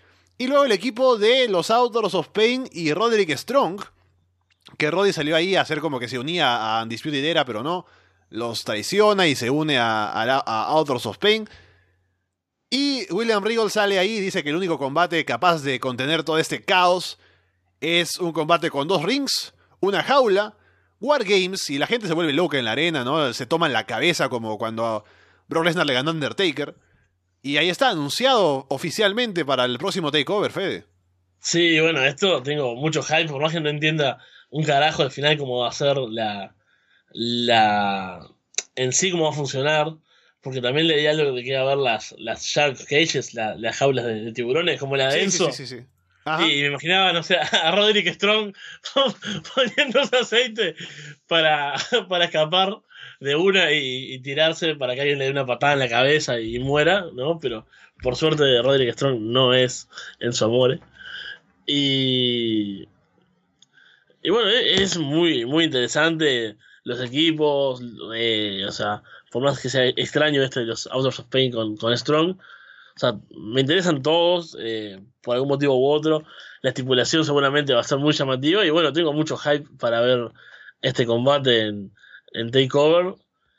Y bueno, habrá que ver cómo sale. O sea, yo creo que acá lo, lo- lo bueno es que o sale algo maravilloso y brutal que va a quedar en la historia, o sale algo horrible bizarro que va a quedar en la historia. O sea, que de una forma u otra, es como este, este programa, ¿no? O sea, de una forma u otra va a ser recordado y lo vamos a ver en vivo. Como, como está diciendo Aves en este momento, creo que todos veremos un Wargames en vivo por primera vez. Sí, es verdad. Yo he visto un par de Wargames en mi vida y no o sea, fue hace un tiempo, así que no recuerdo mucho cómo es. Estoy igual de perdido, tal vez. Así que sí, eh, eh, está ahí como el anuncio que es interesante porque, como dice, ¿no? Hace tanto tiempo que no se realizaba, se hace en NXT, así que veremos cómo sale. Y de por sí, por ser novedoso, llama la atención para el público actual, que es cierto que no lo hemos visto ninguno de nosotros en vivo. Ahí está para el próximo takeover. Y otra cosa, Fede, ya que hemos estado hablando de, de Kairi Sane la semana pasada, ¿no? Y ya comentabas tú lo fan que te has vuelto de ella. Hay un Sí. pequeño segmento en NXT esta semana.